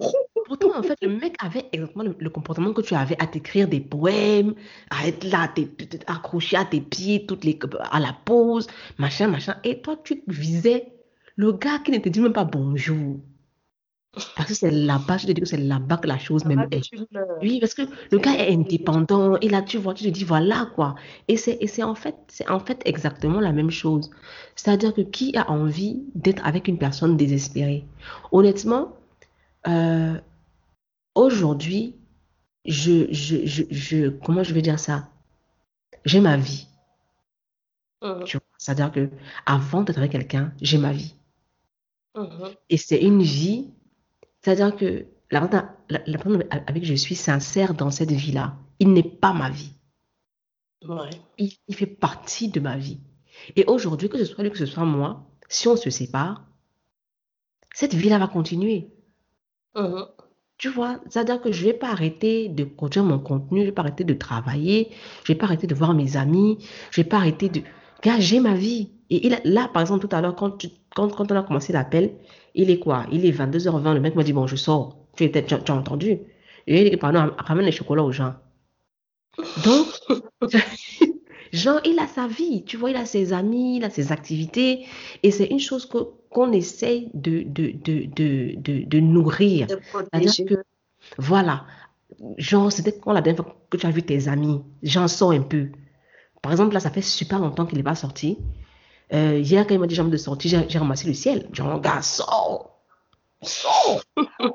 tu, tu- tu vois, c'est parce que c'est justement pour qu'on ait- on, on- on- pour qu'il n'y ait pas ce climat de dépendance à un moment donné où si tu n'es pas, si, si- si- si, par exemple, euh, il sort, je ne respire pas. Là, il est sorti, moi je fais mon podcast au calme, l'enfant dort, tu vois? Genre, il ne faut Mhm. pas qu'on soit accroché, il est sorti, que je fais de ma vie, machin. Non, non, non, ça, j'ai fait ça. Ça m'a rien apporté, rien, rien du tout. Non, écoute, euh, on a, on a tiré de long à large sur le sujet de l'amour. Allez. Donc, on va passer à la prochaine section. Mais toi, faut un podcast, hein. Franchement, tu conduis l'interview, franchement, euh.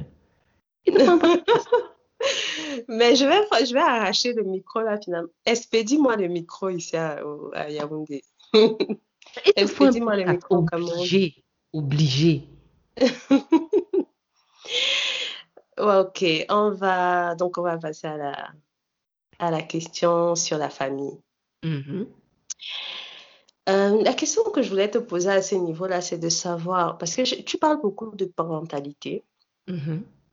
de l'éducation que tu as envie de donner à ton, à, ton enfant, au petit Mhm. humain. Et j'ai envie de savoir quelle est, en quoi est-ce que l'éducation que tu as reçue diffère fondamentalement de l'éducation que tu donnes à ton enfant aujourd'hui? Euh, en quoi est-ce que ça diffère fondamentalement? Mhm. Le respect de son individualité. Mhm. Oui. Le respect de son individualité. J'en parle, j'en parlais encore récemment. Je n'ai pas, c'est pas seulement moi, hein, mais je pense que c'est ma génération euh, et la génération de nos parents également. L'enfant n'est rien. L'enfant n'a pas, pas rien, je veux dire, l'enfant n'a pas de pensées qui lui sont propres. Il ne sait pas ce qu'il veut. Tu vois, je me souviens un matin, ma mère m'a bastonné parce que je voulais des chaussettes. Juste ça, tu vois, genre, je voulais des chaussettes. Je voulais, je voulais mettre mes chaussures avec des chaussettes parce que je, je- je trouvais ça plus, euh, que ça m'irait mieux, tu vois. Mais Mhm. pour elle, c'était du genre, mais j'étais déjà habillée, pourquoi est-ce que tu me gênes? Tu vois, c'est pas, c'est c'est- c'est pas qu'elle, c'est pas qu'elle était méchante ou euh, whatever, mais est-ce que je pense qu'on qu'il n'était pas dans un, dans un environnement où l'enfant était respecté, Mhm. tu vois. Et, et très franchement, c'est ma sœur, ma grande sœur, qui m'a appris le respect de l'enfant. Ma grande sœur a eu son enfant, euh, sa fille a, aura 9 ans. Euh, et quand je me suis installée, 9 ans, eh, eh, like for real, elle aura 9 ans. Quand je me suis installée ici, elle avait 4 mois. Et j'ai vu comment ma sœur l'élevait. Et je me souviens un jour, j'ai fait un truc à l'enfant qui était très blessé. Et ma sœur m'a dit, m'a dit, va lui demander pardon. Et je lui ai Mhm. demandé, que, est-ce, est-ce que ton cerveau tient? Moi, je, je vais aller demander pardon à un enfant de 2 ans. Dans quelle, dans, dans quelle partie de ton cerveau tu as développé cette, Mhm. cette, cette- cette pensée? Tu vois, c'est-à-dire que ça a été très difficile pour moi de, de comprendre l'individualité de l'enfant. Ça a été très difficile Mhm. pour moi. Surtout que généralement, on reproduit ce qu'on a connu. Et j'ai un Mhm. article sur le blog qui parle de, de violence familiale, Mhm. où je dis, j'ai été un enfant qu'on a beaucoup frappé, et pour moi, un enfant devait être frappé. Ma Mhm. nièce, par la grâce de Dieu, je n'ai jamais, je n'ai jamais tapé. Si, j'ai tapé une fois avec la spatule sur ses mains parce qu'elle avait bloqué une porte. Euh, ouais. Et donc, euh, qu'est-ce que je disais avant? Je, je- je me suis, je me suis, l'enfant devait être frappé pour toi. voilà, pour moi, l'enfant devait être frappé. Parce que c'est ce que j'avais connu. Pour moi, un enfant ne pouvait qu'être frappé. Et le plus curieux, c'est que je n'ai jamais frappé mes, mes petits frères et mes petites sœurs. Mais j'étais très sévère. J'étais hautement sévère. C'est-à-dire que ils devaient suivre ce que je dis. Pourtant, c'est un système que j'ai pas aimé quand j'étais enfant. Mais c'est ce que je connaissais. Donc, avec ma sœur, j'ai appris à déconstruire ça et vivre avec, vivre vraiment avec un enfant qui est le tien. Parce que vivre avec, avec- ton petit frère, ton petit frère n'est pas ton enfant. Tu peux, Mhm. tu peux, tu peux l'aimer autant que tu veux, tu peux t'en- t'en autant que tu veux, mais tu n'as pas encore la maturité pour comprendre qu'il a un enfant et qu'il a besoin de certaines choses. Tu vois, tu Mhm. penses plus à toi qu'à lui en fait. Donc, vivre avec ton enfant, parce que Mané, c'est mon enfant.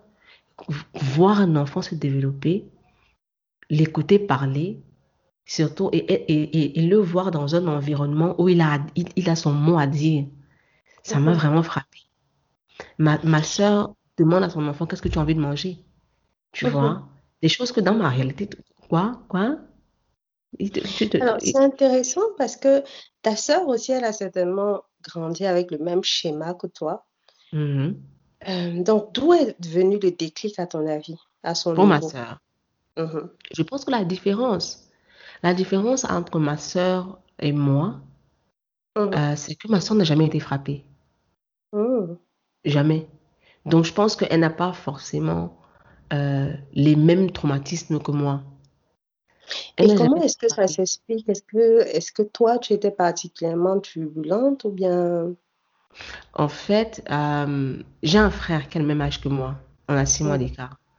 Euh, bon, ceux qui écouteront ce podcast, ils comprendront euh, le système de ma famille quand ils écouteront l'épisode précédent, euh, précédent, qui est une interview avec, avec ma petite sœur que je vais publier bientôt, où je dis que chez nous, en fait, on a, on a une famille de pères absents. Je vais dire ça comme ça. Donc, je vais dire que les mamans se sont mises ensemble, ma mère et ses sœurs se sont mises ensemble, elles ont élevé leurs enfants ensemble.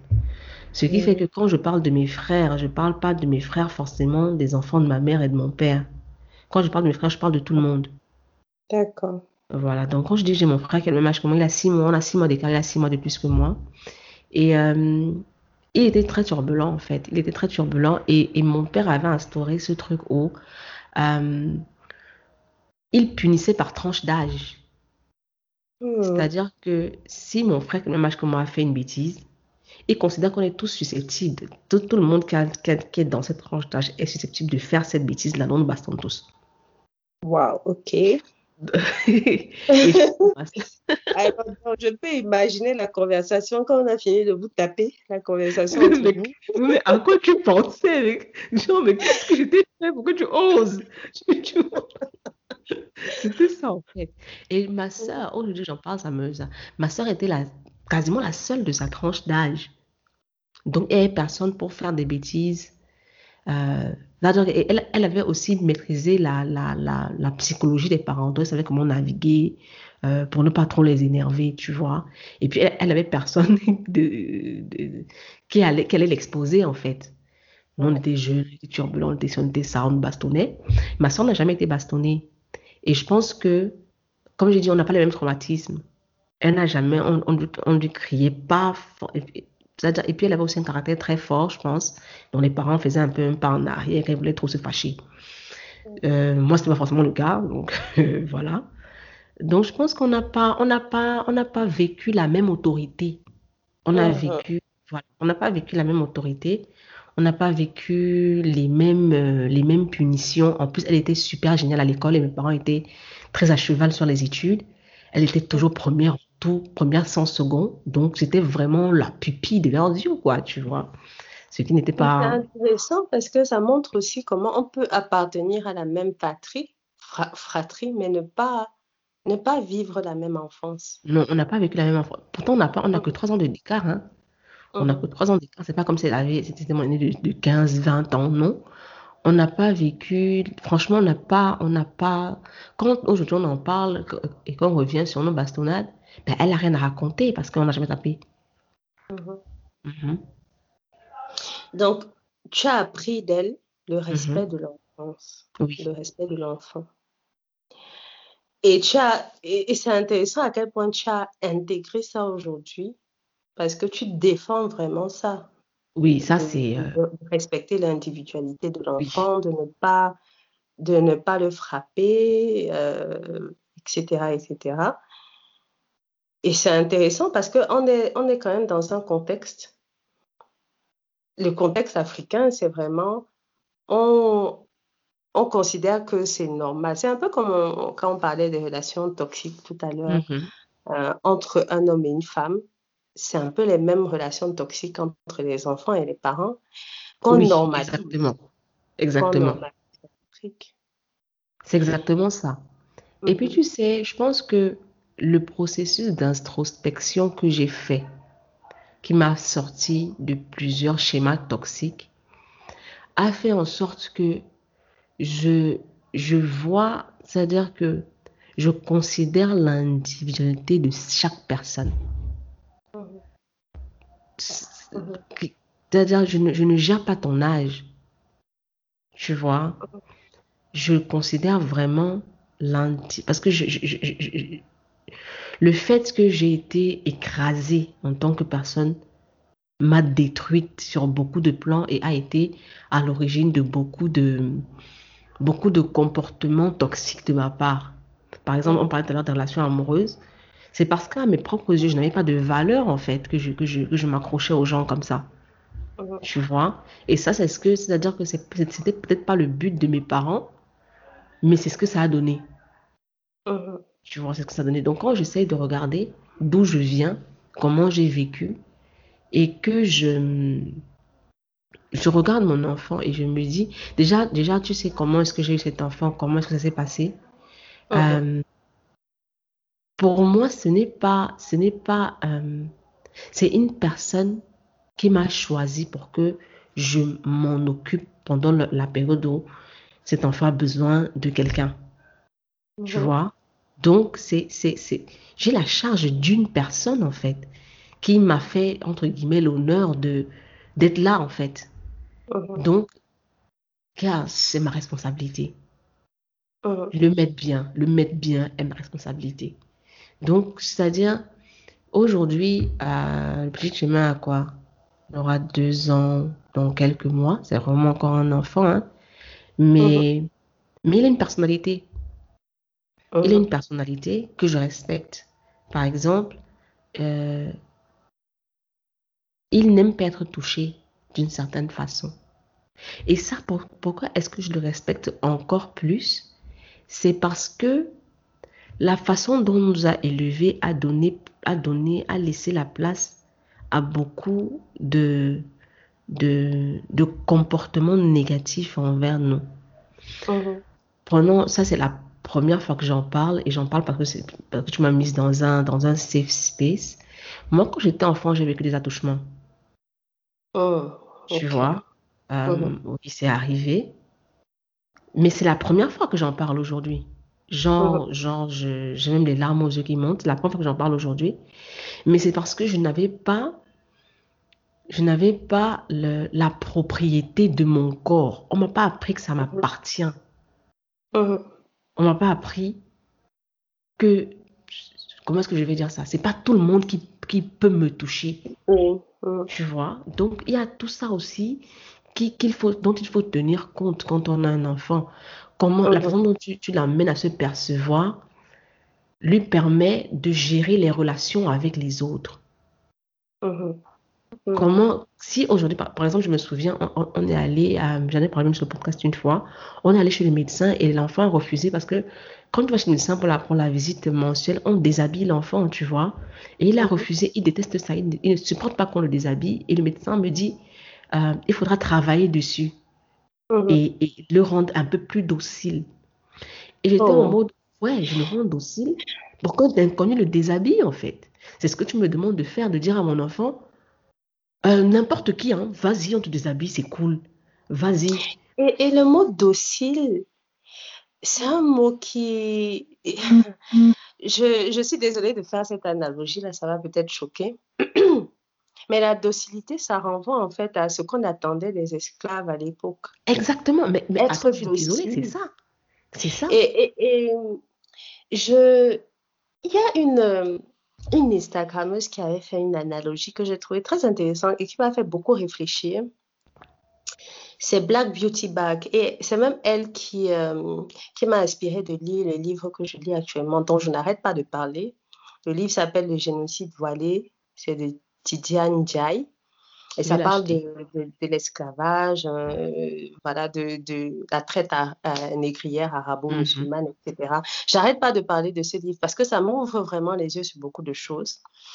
Et elle disait, cette Instagrammeuse, que en fait, beaucoup de choses qu'on considère aujourd'hui comme africaines, le fait de fouetter, par exemple, c'est quelque chose qu'on a hérité de l'esclavage. Oui. L'Africain a été fouetté. Et le mot fouet, justement, c'est comme ça qu'on appelait. euh, euh, non, le mot, elle disait chicotte. C'est comme ça qu'on appelait les, ce qu'on utilisait pour fouetter les esclaves à l'époque. Donc aujourd'hui, on fouette, on chicote nos enfants, mais c'est quelque chose qu'on a hérité de siècles et de siècles de, de, de, donc de bastonnade, de fouet, etc. Donc, en, en tant qu'Africain, on doit aussi comprendre ça. Quel est l'héritage qu'on a Exactement. et pour pouvoir se détacher de ça et de cesser de penser que quand on défend l'enfant, on dit ne frappez pas l'enfant. Ah, c'est les choses de blanc. Ouais, on Non, te dit, les choses de ouais, blanc. on te dit que C'est pas les choses de blanc. peut comprendre. qu'on ne, on ne saura vraiment on ne saura peut-être jamais ce qu'était ce la vie des Africains avant qu'on leur tombe Exactement. dessus, qu'on les réduise en esclavage. Mais je suis sûre qu'il y avait plus de plus d'égards, que les gens avaient plus d'égards entre eux dans les communautés. Mais tu sais, ça revient un petit peu à, ce que je disais. Ça m'a rappelé ça. ça. revient un peu à ce que je disais quand je disais que mes parents m'ont beaucoup frappé et que je n'ai pas apprécié, mais j'ai gardé en moi une très grande autorité. C'est la même chose en fait. Tu ne perpétues que ce que tu connais. Que, que, que, tu penses que ce soit bon ou pas, en fait, inconsciemment, c'est ça qui t'a été présenté. Donc, c'est ça que tu reproduis. C'est exactement ça. C'est exactement ce dont tu parles, en fait. C'est exactement ça. Et quand tu parles de docilité, on attend d'un enfant qu'il soit docile et qu'il, euh, tu sais, quand on parle de docilité, moi, je n'ai jamais pris de décision sur mes études. Uh-huh. J'ai été orientée jusqu'au master. Je n'ai jamais. C'est-à-dire, c'est en fait ça la docilité. C'est-à-dire que moi, on ne m'a pas demandé en fait. On m'a dit non, tu es bon en littérature, vas-y, va faire la littérature. Tu vois? Et puis, quand j'ai fini de faire la littérature, quand j'ai eu ma, licence, euh, je me dis, je t'ai perdu en fait quand j'ai eu ma licence. Pour te dire la vérité, je t'ai perdu. Je me dis, je vais faire une autre licence parce que là, je ne sais même pas ce que je vais faire avec une licence en littérature. En plus, c'était une double licence. J'avais deux licences en littérature. Je me dis, mais je ne sais même pas ce que je vais en faire. Et donc, ma mère qui me dit, oh, tu sais, moi, j'ai toujours rêvé de, faire diplomatie. Tu iras faire diplomatie. And I'm like, c'est la partie du film qui va cuire. Oh non. Parce qu'en plus, il fallait aller vivre à Yaoundé, une ville que je ne connaissais pas. Il fallait les faire, en plus, il fallait faire le, le service militaire et tout. I was like, kill me first. No. Et elle me dit, bon, tu as le choix entre la diplomatie, la magistrature et la, et la traduction. Les trois écoles d'élite du pays, tu as le choix entre les trois. Donc, c'était vraiment, c'était vraiment par, euh, par élimination. Hein. Uh-huh. Sinon, on m'a jamais dit, mais qu'est-ce que tu as envie de faire? Et le plus bête, c'est que après, quand tu termines, on te demande d'être quelqu'un qui s'assume et qui est, qui est, euh, je sais pas comment je vais dire ça. Voilà. Sauf qu'on ne t'a jamais appris à être autonome. Mm. Jusqu'au master, on te dit va, va, faire ça, va faire ci, va faire ça. Et après, on on te dit ouais, mais tu n'es pas assez autonome. À quel moment je suis autonome alors? Tu ne m'as jamais laissé l'être en fait. Donc, c'est tout ça, moi, qui me fait me dire que euh, un enfant doit être encadré d'une manière qui lui permet de d'être sûr de lui et de savoir faire mm-hmm. ses choix en fait. Moi, c'est-à-dire que c'est, pour moi, c'est quand le médecin m'a dit travaille sur sa docilité, c'est-à-dire que je voulais juste la gifler. Je lui ai dit, uh-huh. mais est-ce que tu réalises vraiment que tu es en train de me demander de dire à mon enfant, qui que ce soit peut te déshabiller, c'est normal, sois uh-huh. docile. Parce que tu es n'importe qui dans sa vie, il ne te connaît pas, tu es n'importe qui, en fait. Il, te voit une fois par mois, tu n'es pas sa copine, tu n'es pas son ami, tu n'es pas de sa famille. Et tu t'attends à ce qu'un matin, il vienne une fois tous les 30 jours, tu le déshabilles et il est OK.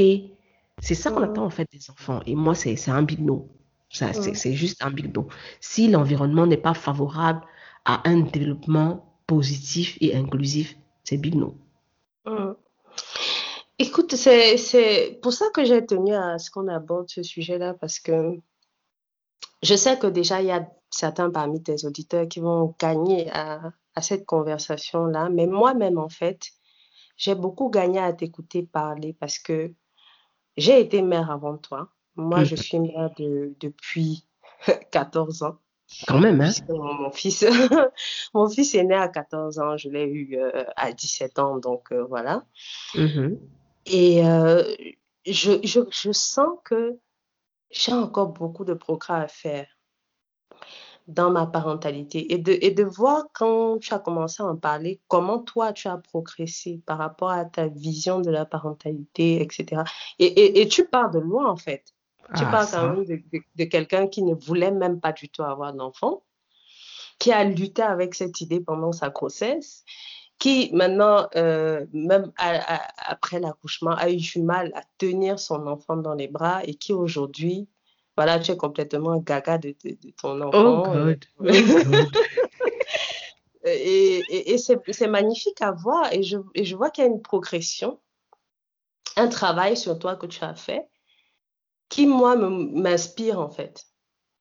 parce que euh, j'ai peut-être pas eu les mêmes difficultés, les mêmes traumatismes, mais je me rends compte qu'il y a beaucoup de choses dans ma, dans ma manière de d'être parent qui gagnera à être améliorées. Et c'est bien, je pense que c'est des discussions qui sont importantes à avoir et voilà, il faudrait qu'on en parle un peu plus parce que les adultes brisés qu'on a aujourd'hui, les adultes Oui. toxiques, etc., c'est des enfants traumatisés. C'est vrai. En fait, tu as tout dit. Je pense que cette phrase-là, c'est exactement ça. Les adultes toxiques sont des enfants traumatisés. C'est vrai.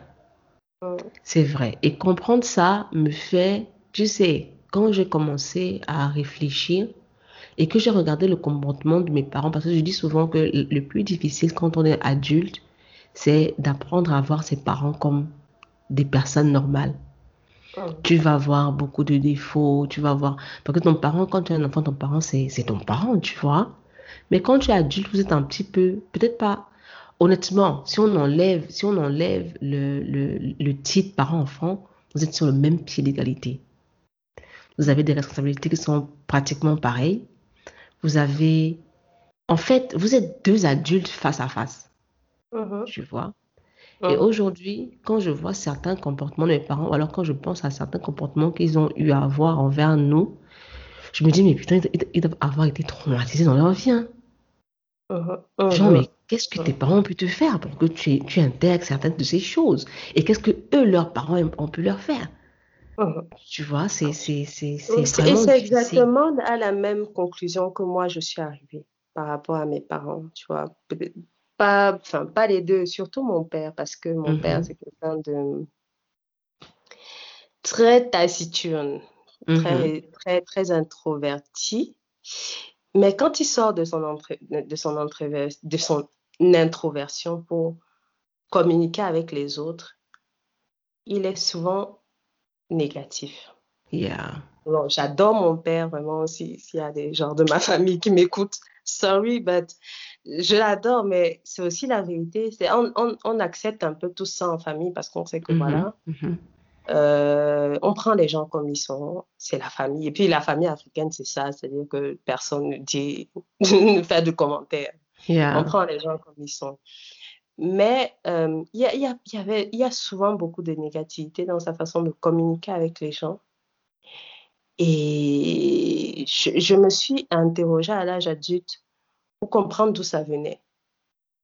Et j'ai pas beaucoup d'informations parce que les parents de, voilà, des parents d'une certaine génération ne parlent pas de leur enfance. Exactement, Ils ne exactement. parlent pas du tout de leur enfance, ne parlent pas de leurs parents, ne disent rien sur leurs parents. Donc, on ne sait pas. Et leurs parents n'ont jamais de défaut. voilà.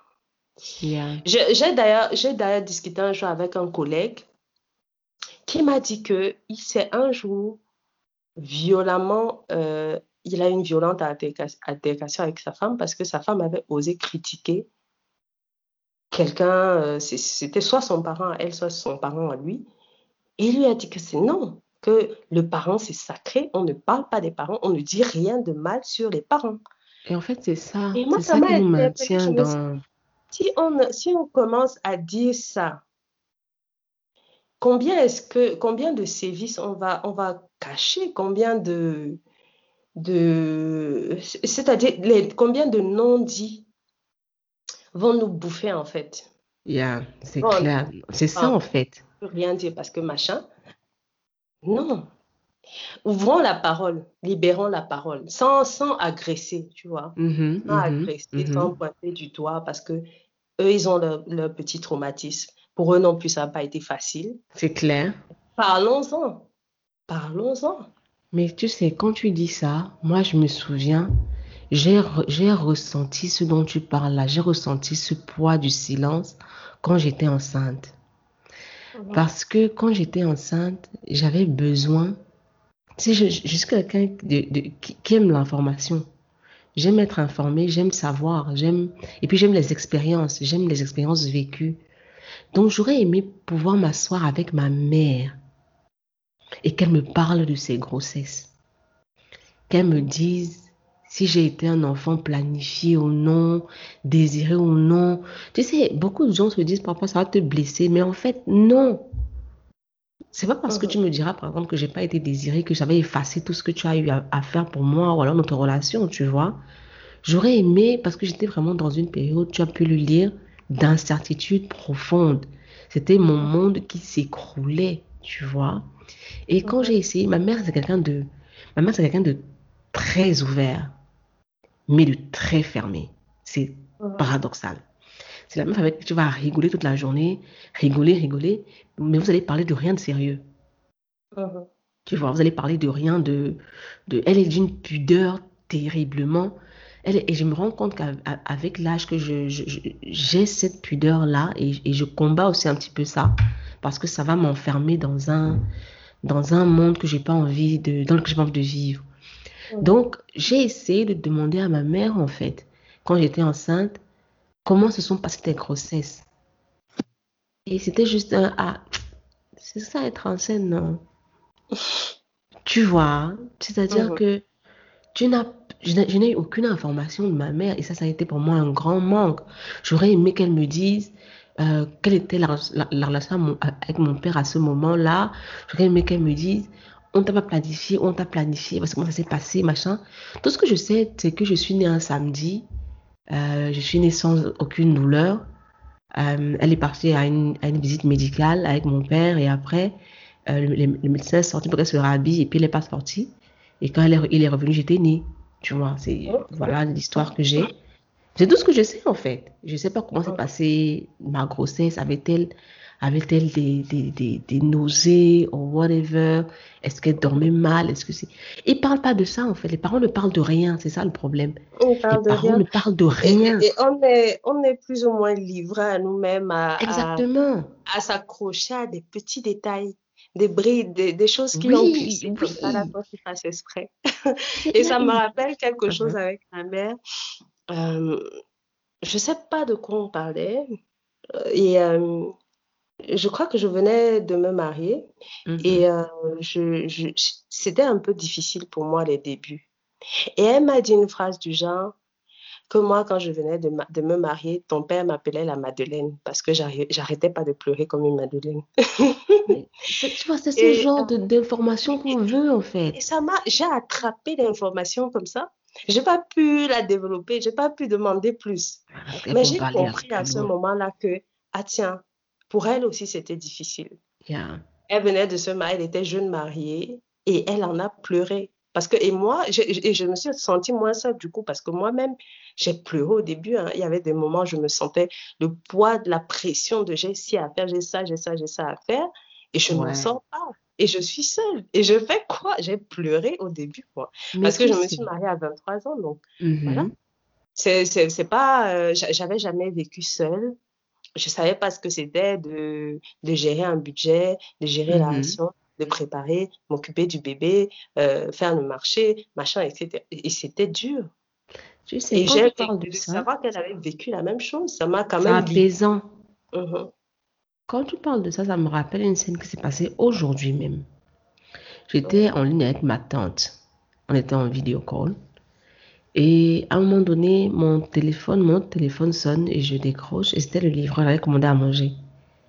Et donc, euh, je lui dis, euh, je lui dis, ne raccroche pas en fait, j'ai une livraison qui est arrivée.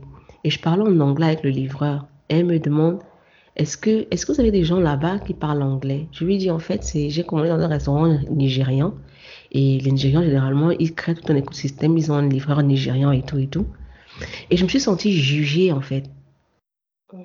C'est-à-dire que elle n'a pas parlé, elle n'a rien dit, mais j'ai senti un. Tu es avec un mec et je, tu, tu commandes de la bouffe. Mhm. Tu vois, genre, euh, the- what is that? Je, je me, je me suis sentie jugée et je me suis sentie mal 30 secondes. Après, je me suis dit, de toute façon, ça fait deux mois que je cuisine pas dans cette maison, donc euh, on n'est pas mort. Du coup, du coup, parce que c'est, c'est vraiment, une- une- comme tu dis, c'est une charge que j'ai pas envie d'avoir. Tu sais, c'est une charge que je me souviens, la, le- le- la- la- la période qui était là, pour moi la plus difficile dans cette relation, c'est la première fois que la maman de, mon mec est venue à la maison pour, euh, elle vit dans, dans notre pays en fait, donc elle est venue à la maison euh, pour quelque temps. Et je me sentais l'obligation de cuisiner tous les jours. S'il y a une chose que j'aime faire, c'est cuisiner parce que ça me détend. A une chose que je n'aime pas faire, c'est cuisiner parce que ça me fait chier. Tu vois, c'est- Et, et ça fait d'autant plus chier que tu es obligé, en fait. La exactement. partie là, en fait, qui fait chier. Exactement. Et je me suis rendu que quand moi, que- je me lève là, que oui, je veux cuisiner, c'est c'est un plaisir. Mais quand tu es obligé, parce qu'il y a c'est quelqu'un qui peut manger, parce qu'il y a quelqu'un qui va c'est te autre dire, chose. euh, Et voilà, va me que- car j'allais mal. Je me suis, je me- un jour, je me suis retrouvée. En plus, quand, sais, quand, c'est quand même la mère du gars, tu vois, non, tu fais quand même les choses bien. Donc, je mettais beaucoup de temps à la cuisine. Et j'avais l'impression de ne vivre que là-dedans, en fait. Et ça commençait à me stresser. Et un jour, j'étais assise dans la cuisine et j'étais assise sur le, tabouret. Je me disais, mais putain, c'est quoi cette vie de merde, en fait? J'habite dans la cuisine, mais c'est quoi cette vie de merde? Et le gars est venu, il m'a dit, mais en fait, je comprends pas ta vie. C'est quoi cette histoire où maintenant tu vis dans la cuisine? Et je me suis sentie libérée quand il m'a dit ça. Ouais. Et sa mère m'a dit, mais en fait, je comprends pas. Pourquoi est-ce que tu passes toute ta journée à cuisiner? Enfin, tu n'as pas autre chose à faire de ta vie, tu n'as pas le travail, c'est quoi cette... cette- J'ai dit, Amen, Amen. Amen, je suis affranchie. Je suis affranchie. Je suis Ouais. affranchie. Et la, et la meuf me dit, mais vas-y, cuisine un truc. Si tu veux tant cuisiner que ça, cuisine beaucoup, on mangera sur plusieurs jours. Ne fatigue pas les gens à dormir dans la cuisine, quoi. Ah, on se Ouais. dit que je suis affranchie. Non, mais toi, tu as la meilleure des belles-mères. Ah non, la meuf, la meuf, là, j'ai trop envie de la voir sur le podcast, tu peux imaginer. La meuf Ah, n'a bah, jamais de- tapé de un de ses l'entendre. enfants. Quand je lui ai demandé, mais comment ça se passait, elle me dit que non, chez elle, c'était euh, prise de décision inclusive. Une décision, il faut bien la prendre. On fait asseoir tout le monde, quel que soit l'âge, et on Ah discute. non, il Et dit que, oh, podcast. oh, On veut l'entendre. adopte-moi, adopte-moi, non, adopte-moi la mère. Non, Surtout pour sa génération, en fait. Pour quelqu'un de sa ouais, génération. non, elle est avant-gardiste. Tu Et n'imagines c'est pas. pour ça, et je, comp- et, et je comprends mieux, en fait, pourquoi son fils est comme ça. Non, ça, Le, hein. le fait que vous ayez cette relation-là qui est comme ça, ouverte d'esprit, où il y a de la communication, oui. mais ça vient de cette façon d'avoir été élevé, tu Sa vois. mère, sa mère, tu n'imagines. C'est-à-dire que quand. Et, et que nos auditrices entendent bien, élevez vos, vos, vos Non, fils. je, non, je t'assure j'ai vu le Élevez vos fils comme ça, pour que vraiment, que la prochaine génération ne souffre tu as pas. tout dit. J'ai vu le Mm. produit du travail de cette femme. Quand elle vient, c'est la dernière fois qu'elle était ici, c'était en décembre, elle vient tous les mois de décembre. Elle était ici en décembre, en décembre dernier. Et quand elle partait, ma nièce pleurait. Tu sais, les enfants, généralement, les grands-parents les font chier, tu vois. La meuf, ma, nièce pleurait du genre. Elle, elle a dit, en tout cas, elle a dit, adoptons-la. Mm. Parce que c'est la meuf, quand elle voit un enfant faire un truc, elle ne, elle n'est pas dans la, dans la dynamique de, de te crier dessus. Et quand le parent vient crier, elle te dit que tu cries pourquoi? C'est normal, il découvre. Comment tu veux qu'il découvre si tu cries comme ça partout? Tu les ferais. Mais arrête de crier sur les enfants. Ne Ouais. crie pas, laisse-le découvrir. Et elle explique à l'enfant, ma nièce parlait d'un film d'horreur qui lui avait peur et tout. Elle a fait asseoir, elle lui dit, tu sais, les films d'horreur, voici comment ça se passe. Quand on fait un tournage, on fait ci, ci, ci, ci. Quand tu vois ça, ma nièce me dit, mais adoptons la mère, sinon, elle pas encore. Elle pas encore. Ça veut dire que la dame là, non, je suis désolée. Si ma mère entend ça, va se fâcher, tu vois, non, mais franchement, rien à redire. C'est une meuf, quand elle vient chez toi, tu es contente. Tu sais, généralement, quand, quand, quand, quand les belles meufs viennent, tu te, tu te dis, oh God, oh God, oh God, Oui, je sais. oh God. Mais non, mais Elle, c'est un en, en fait, plaisir de la voir. Il faut que tu l'invites sur, sur un épisode de Non, podcast, trop qu'on envie. entende et qu'elle partage avec Non, nous la cette, meuf là, elle sera sur ce cette podcast. vision de Elle la parentalité. ne peut pas m'échapper. Elle ne peut pas m'échapper. en attendant, moi, je vais te poser ma dernière question donc sur l'amitié, parce que là, on, va déjà à deux heures. Ils sont habitués. Peut-être qu'il y a déjà une bonne partie des personnes qui étaient sur le podcast qui nous ont abandonnés avec notre habitués. Ici, c'est long format. Ils savent que c'est long format. On va faire comment? C'est long format. Mhm, Ah pour le coup, ça va être long. C'est vraiment long format pour le coup. Donc, euh, donc l'amitié. Mhm. Euh, j'ai envie qu'on parle d'amitié entre femmes. Yeah. Et je sais que euh, tu es à genre, donc Mhm. voilà. Mais je sais que tes amis ne le sont pas forcément. Euh, aucun, aucun, personne. Personne. Ok, C'est les voilà. les femmes même. Donc, euh, j'ai envie de, de savoir comment est-ce que tu perçois tes amitiés avec les femmes en rapport à- euh, par rapport à tes amitiés avec les hommes? On dit souvent que entre femmes, c'est compliqué, il y a des jalousies, euh, voilà. Mhm. Et donc, quand toi, tu fais en, ta- en ta qualité de, de agent, quand, tu, toi, quand toi, tu observes, tu nous observes, nous, de l'extérieur, Mhm. comment est-ce que tu perçois les amitiés entre femmes comparées aux amitiés avec les hommes? Est-ce que c'est vrai les stéréotypes euh, selon lesquels, voilà, c'est compliqué entre femmes? Je dirais que c'est vrai, pas, pas, pas forcément par rapport à ce que j'observe, parce que déjà c'est vrai par rapport à ce que j'observe, mais aussi par rapport à mon expérience. Parce que quand j'étais plus jeune et que je ne me posais pas de questions sur les gens et que voilà, euh, j'avais des amitiés hautement toxiques avec les filles. Et c'était pas des amitiés toxiques avec des filles parce qu'elles étaient toxiques, c'est parce qu'on était toutes toxiques. Ok. Oui, donc je vais pas dire que non, elles m'ont fait ci. Non, non, non. je- Peut-être même que j'étais même une des plus toxiques du coin, je peux te dire la vérité. Euh, mais c'est c'est- c'est vrai que les amitiés euh, féminines ne sont pas toujours, euh, ne liftent pas toujours up. C'est-à-dire que Mm. elles ne tirent pas toujours vers le haut. Parce qu'effectivement, il y aura toujours une histoire de pantalon qui est, qui est plus beau que le pantalon de l'autre. Il y aura toujours. Ça, c'était quand j'étais plus jeune, hein, honnêtement. Aujourd'hui, je vis des amitiés différemment. Je vis des amitiés très différemment. Pas, pas forcément parce que je ne me vois pas femme, mais parce que, comme je t'ai dit, j'ai pris le temps de redéfinir ma vie de la base même jusqu'à jusqu'à là où j'en suis aujourd'hui. C'est-à-dire que j'ai tout détruit, j'ai tout recommencé. Aujourd'hui, j'ai des amitiés euh, très- aussi vraies que pudiques. Mhm. Par pudique, je veux dire que j'ai des amis, des, des, des, des, femmes, hein, des hommes, on est super proches, mais je ne sais pas s'ils sont en couple ou pas. Mhm. Je ne sais pas s'ils ont quelqu'un en ce moment. Je ne sais pas parce que, parce que je me suis aperçue que quand l'amitié est basée sur nos secrets personnels, ça finit mal. Tu Mhm. vois, quand, quand on mesure l'amitié au nombre de secrets de l'autre qu'on a, est-ce qu'il se confie assez à moi? Ça finit mal. Ça finit mal. Et puis, quand, quand, quand on en sait trop sur une personne, euh, généralement, quand on a un tempérament qu'on ne sait pas maîtriser, on peut lui faire très mal. Mhm. Tu vois, donc aujourd'hui, j'ai des amitiés super différentes d'avant. Vraiment super différentes où euh, moi, je parlerai de la façon dont je me comporte, moi. Je prends ce que tu me donnes Mhm. en termes en termes d'ouverture sur ta vie. Je prends ce que Mhm. tu me donnes, je vais pas venir te demander sinon ton gars alors? Tu vois? Parce que, voilà, quoi. Ouais. Tu me parles de ton gars si tu te sens assez en confiance et assez libre et si tu as vraiment besoin de m'en parler, tu vois.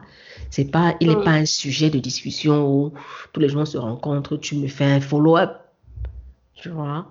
C'est beaucoup Mhm. plus, ah, aujourd'hui, c'est beaucoup plus, euh, qu'est-ce qu'on s'apporte, comment on se tire vers le haut, à quel niveau on s'aide, à quel niveau on s'entraide, à quel niveau on est là les uns pour les autres.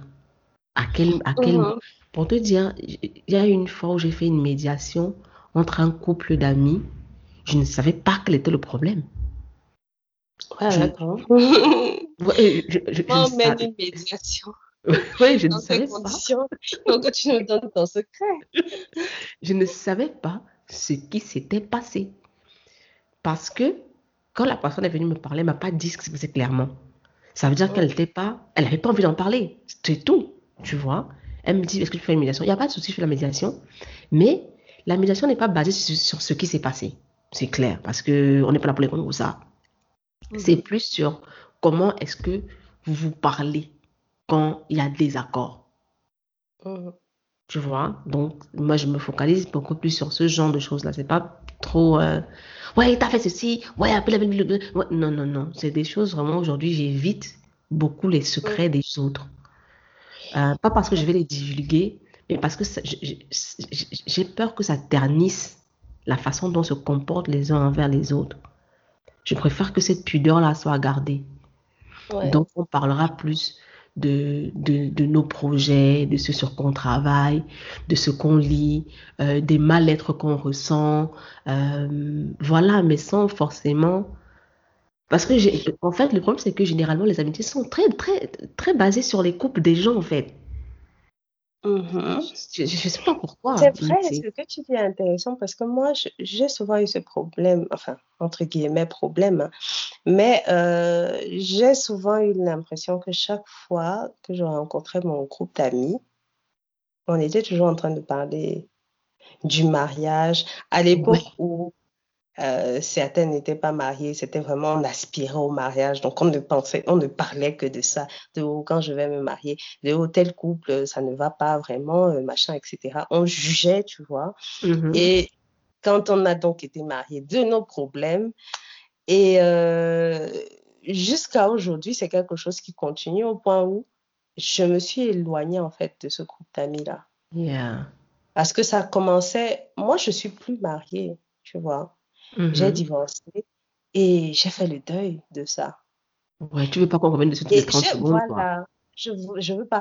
C'est même pas qu'on qu'on, qu'on en parle parce qu'on on en a, on l'a dit au début du podcast. Je parle de mon divorce, j'en parle Mhm. beaucoup. J'en parle sur les réseaux avec des inconnus. Mais c'est comment est-ce qu'on en parle dans ce groupe Yeah. d'amis? Mhm. On n'en parle que pour s'apitoyer, on n'en parle que pour dire, oh vraiment, euh, vraiment, patati patata, etc. C'est pas pour uplift, c'est pas pour dire, c'est pas pour dire, euh, comment est-ce que tu as fait pour traverser ça, c'est pas pour dire, où est-ce que tu en es aujourd'hui, est-ce que tu es heureuse. C'est pas pour dire ça.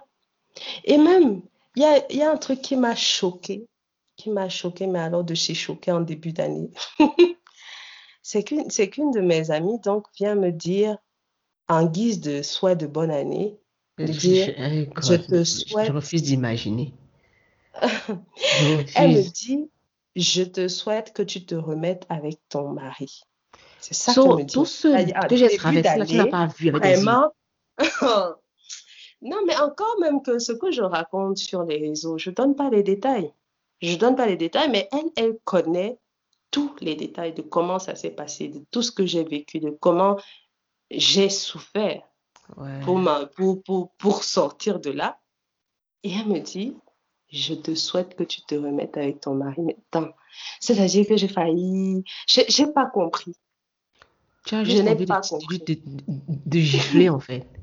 Je n'ai pas compris. Comme tu as dit, euh, et ça, ça m'a fait plaisir que tu dis ça au début, je donne l'image de quelqu'un qui est épanoui. Mais je ne Mhm. donne pas seulement l'image, je suis vraiment épanouie En aujourd'hui fait, ça se vie. Je ressent. suis Ça se heureuse, ressent. tu vois. Ça se ressent. Mais en fait, est-ce qu'elle se rend compte qu'en réalité, elle te demande de redevenir malheureuse? C'est ça son Ah, souhait, en fait.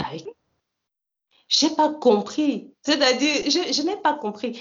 Est-ce que donc tu ne veux plus que je sois heureuse? Puisque je suis heureuse Oui. aujourd'hui, puisque c'est quelque chose que je n'envisage pas. C'est quelque chose que je n'envisage pas parce que je sais que je ne serai pas heureuse si je retourne dans cette relation. Donc, qu'est-ce que tu veux? On est amis. Est-ce que tu n'attends pas de ton amie qu'elle soit heureuse? mais tu sais, hein, Il tu de sais, des apparences? Pas beaucoup de gens n'acceptent Et c'est pour ça pas. même que je pose la question des, des- des amitiés entre femmes, où Mhm. j'ai l'impression, justement, contrairement aux amitiés que j'ai avec, avec des hommes, on a, on ne veut pas vraiment, on veut pas toujours le bien de nos amis, Ouais, ça c'est vrai. On veut pas toujours le bien. Qu'on se dise Ça aussi la vrai. vérité et que Ça c'est vrai. finalement qu'on fasse une introspection de comprendre qu'est-ce qui se passe entre les femmes pour, pour qu'on ait ça, pour qu'on qu'on ait l'impression qu'on est en compétition entre nous femmes. En réalité, je pense que c'est comme ça qu'on nous présente la vie. C'est tout. C'est-à-dire que au départ, on a parlé des relations amoureuses et ça se traduit même dans la manière dont on, on, on- on- on vit euh, nos relations amoureuses. La relation amoureuse, c'est quand tu es avec un gars, en fait, tu as prouvé que tu es meilleur que toutes les autres, que toutes celles qui le veulent, que toutes celles avec qui il a été, que toutes celles avec qui, avec qui il te trompe. C'est-à-dire, il y a toujours cette compétition et il y a toujours l'homme au centre. Comment, Mhm. oui, genre, même, même dans les paroles des parents, hein, euh, Comment tu veux qu'un homme te garde si tu, tu, tu, tu- tu dors jusqu'à midi? Donc, Tu ne es vas pas tu ne pourras pas te trouver un mari si tu continues. Exactement. Tu es meilleur que toutes celles qui dorment jusqu'à midi parce que tu ne dors pas jusqu'à midi. Tu vois, c'est des, des petits, c'est des petits trucs. Le, quand le parent lan- lance ça, il ne sait pas ce qui va se passer après dans ton cerveau et comment ça va, ça va, euh, ça va shape en fait ta mentalité. Exactement. On met les femmes en compétition et c'est toujours par rapport aux hommes. Et quand tu regardes, tout à l'heure je parlais des pantalons, généralement ça, cette compétition a très souvent très haut physique. Mhm. Elle est mieux habillée, elle a une meilleure coiffure, elle a ceci. Tu ne vas pas entendre que Elle est plus Euh, jolie, elle est elle est, plus voilà, elle jolie. est plus jolie, elle a un meilleur teint. Tu ne vas pas entendre que elle a une augmentation, je veux l'augmentation. Mhm. Ça, c'est, c'est, c'est, c'est- non, on n'en est pas là. Tu vas pas entendre que elle a un diplôme, je veux le, je veux aussi le diplôme là. Non, on n'est pas, on est sur les pantalons, on est sur les jupes, on est sur les si. Et tu as dit un truc tout à l'heure où tu disais que tu t'es rendu compte que quand vous vous retrouvez, vous parlez uniquement des hommes, du moins Oui. de- des relations amoureuses. Ouais. J'écoutais un podcast, malheureusement j'ai oublié le titre, où on parlait de, de- des films. On parlait de, de la manière dont les films sont perçus, du moins la manière dont les films sont tournés. Et il y a un, un terme qu'ils ont utilisé, j'ai malheureusement oublié, c'est un terme qui mesure, c'est un, un truc qui mesure euh, les interactions des femmes dans les films. On dit, euh, quand deux femmes se rencontrent, est-ce qu'elles se parlent? Et quand j'ai commencé à regarder, à- à- à- quand j'ai quand, quand j'ai commencé à analyser ça, parfois elles se rencontrent, elles se parlent pas. Et si elles se parlent, est-ce qu'elles qu'elles parlent d'autre chose que d'un homme? C'est rare. Je me suis aperçue que c'est rare. Mhm. Et c'est juste, c'est-à-dire que c'est juste les interactions humaines, hein. Les femmes, quand elles se croisent, généralement, si, si, si on est honnête les unes envers les autres, quand une femme rencontre une autre femme, genre un groupe d'amis, le, le premier sentiment, c'est qu'elle ne l'aime pas. Mhm. Elle va Mhm. apprendre à l'aimer en, en, en discutant, mais d'entrée de jeu, elle l'apprécie pas. Ouais. J'ai souvent, et j'ai souvent perçu ça, c'est-à-dire tu rencontres une femme pour la première fois et tu vois l'animosité sur son Oui. visage. Elle est Tu es, pas, tu es elle, une elle rivale d'entrée de souriante. jeu. Elle est pas souriante. Elle t'accueille pas les bras ouverts. Exactement. Et tu as l'impression que tu dois toujours gagner, aller gagner son, son, son- sa sympathie, son amitié. Et, et pour te dire, hein, et c'est pour ça que j'en parle, moi j'ai toujours eu du mal à avoir des amies filles parce que je suis d'abord quelqu'un d'introverti. Mhm.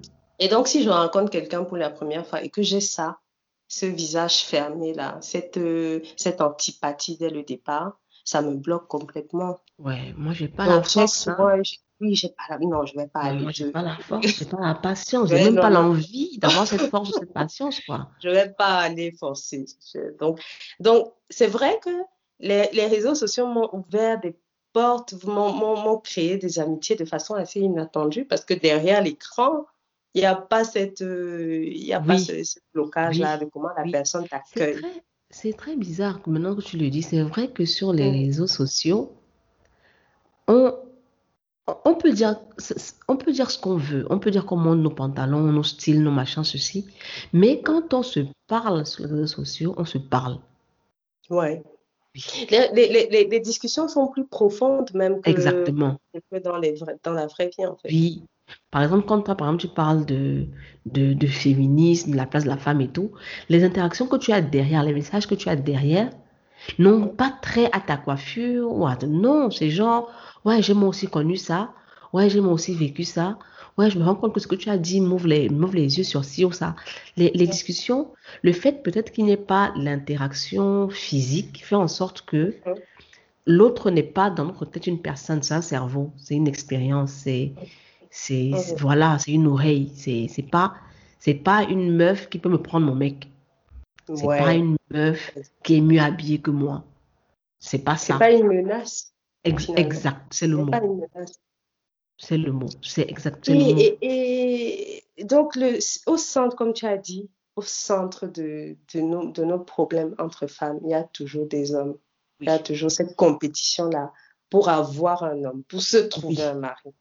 Et ça Exactement. vient du fait, je regardais euh, un épisode de- de- d'une TED Talk sur YouTube. où On disait que ça vient du fait que pendant longtemps, les femmes dépendaient des hommes. Elles Mhm. dépendaient des hommes pour leur survie économique, euh, voilà, leur survie. Et on a intégré ça. Aujourd'hui, même comme les femmes sont entre guillemets indépendantes, en tout cas plus indépendantes qu'avant, il y a toujours cette compétition-là. Il y a toujours ce côté compétitif, ce côté il faut que j'ai un homme, il faut que machin. Et donc les autres femmes sont des, sont des obstacles, sont des rivales.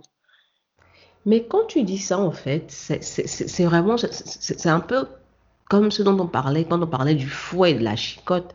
C'est-à-dire Mhm. que on hérite, oui, on Mhm. hérite de choses, on n'y réfléchit pas et on Mhm. perpétue ça sans se Mhm. demander est-ce que c'est encore Ça- valable? Est-ce qu'on en a encore besoin? Est-ce que c'est encore comme ça? Est-ce que, est-ce que ça, ça, ça m'aide dans ma vie, en fait, de continuer ce comportement-là? Non, c'est juste que bon, c'est comme ça, et puis voilà, euh, euh, on fait avec quoi, tu vois? On n'interroge même pas ça, en fait. On, tu as tout dit. C'est logique, c'est-à-dire que tu vois les, tu, tu, et on entend ça beaucoup, oui, l'ennemi de la femme, c'est la femme, euh, voilà, entre femmes, il y a toujours des histoires, c'est comme ça, c'est toujours comme ça, les groupes des femmes, machin. Vous êtes même dans des groupes, des forums entre femmes, là, sur Facebook et tout, et il y a toujours une qui va te sortir cette phrase. Oui, Mais on va pas interroger d'où ça vient, Oui, pourquoi. exactement. C'est Et c'est pour ça que j'ai soulevé le sujet, en fait, aujourd'hui. C'est exactement ça. En tout cas, Tu on arrive au toutes tes questions. questions. Moi, maintenant, j'ai une question. Et je me fiche que ça fasse 2h30 ou 3h ou whatever. Ils sont habitués. S'ils ne sont pas habitués, je ne peux pas les aider.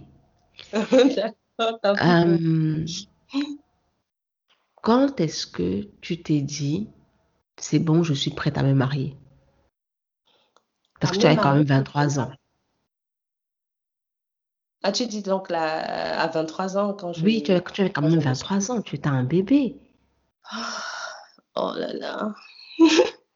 Je n'ai pas l'impression qu'il y a un jour où je me suis dit, je suis prête. Je ne pense pas. En fait, il y a eu un, un enchaînement d'événements. Et pour la petite histoire, j'étais enceinte de ma fille quand Mm. on se mariait.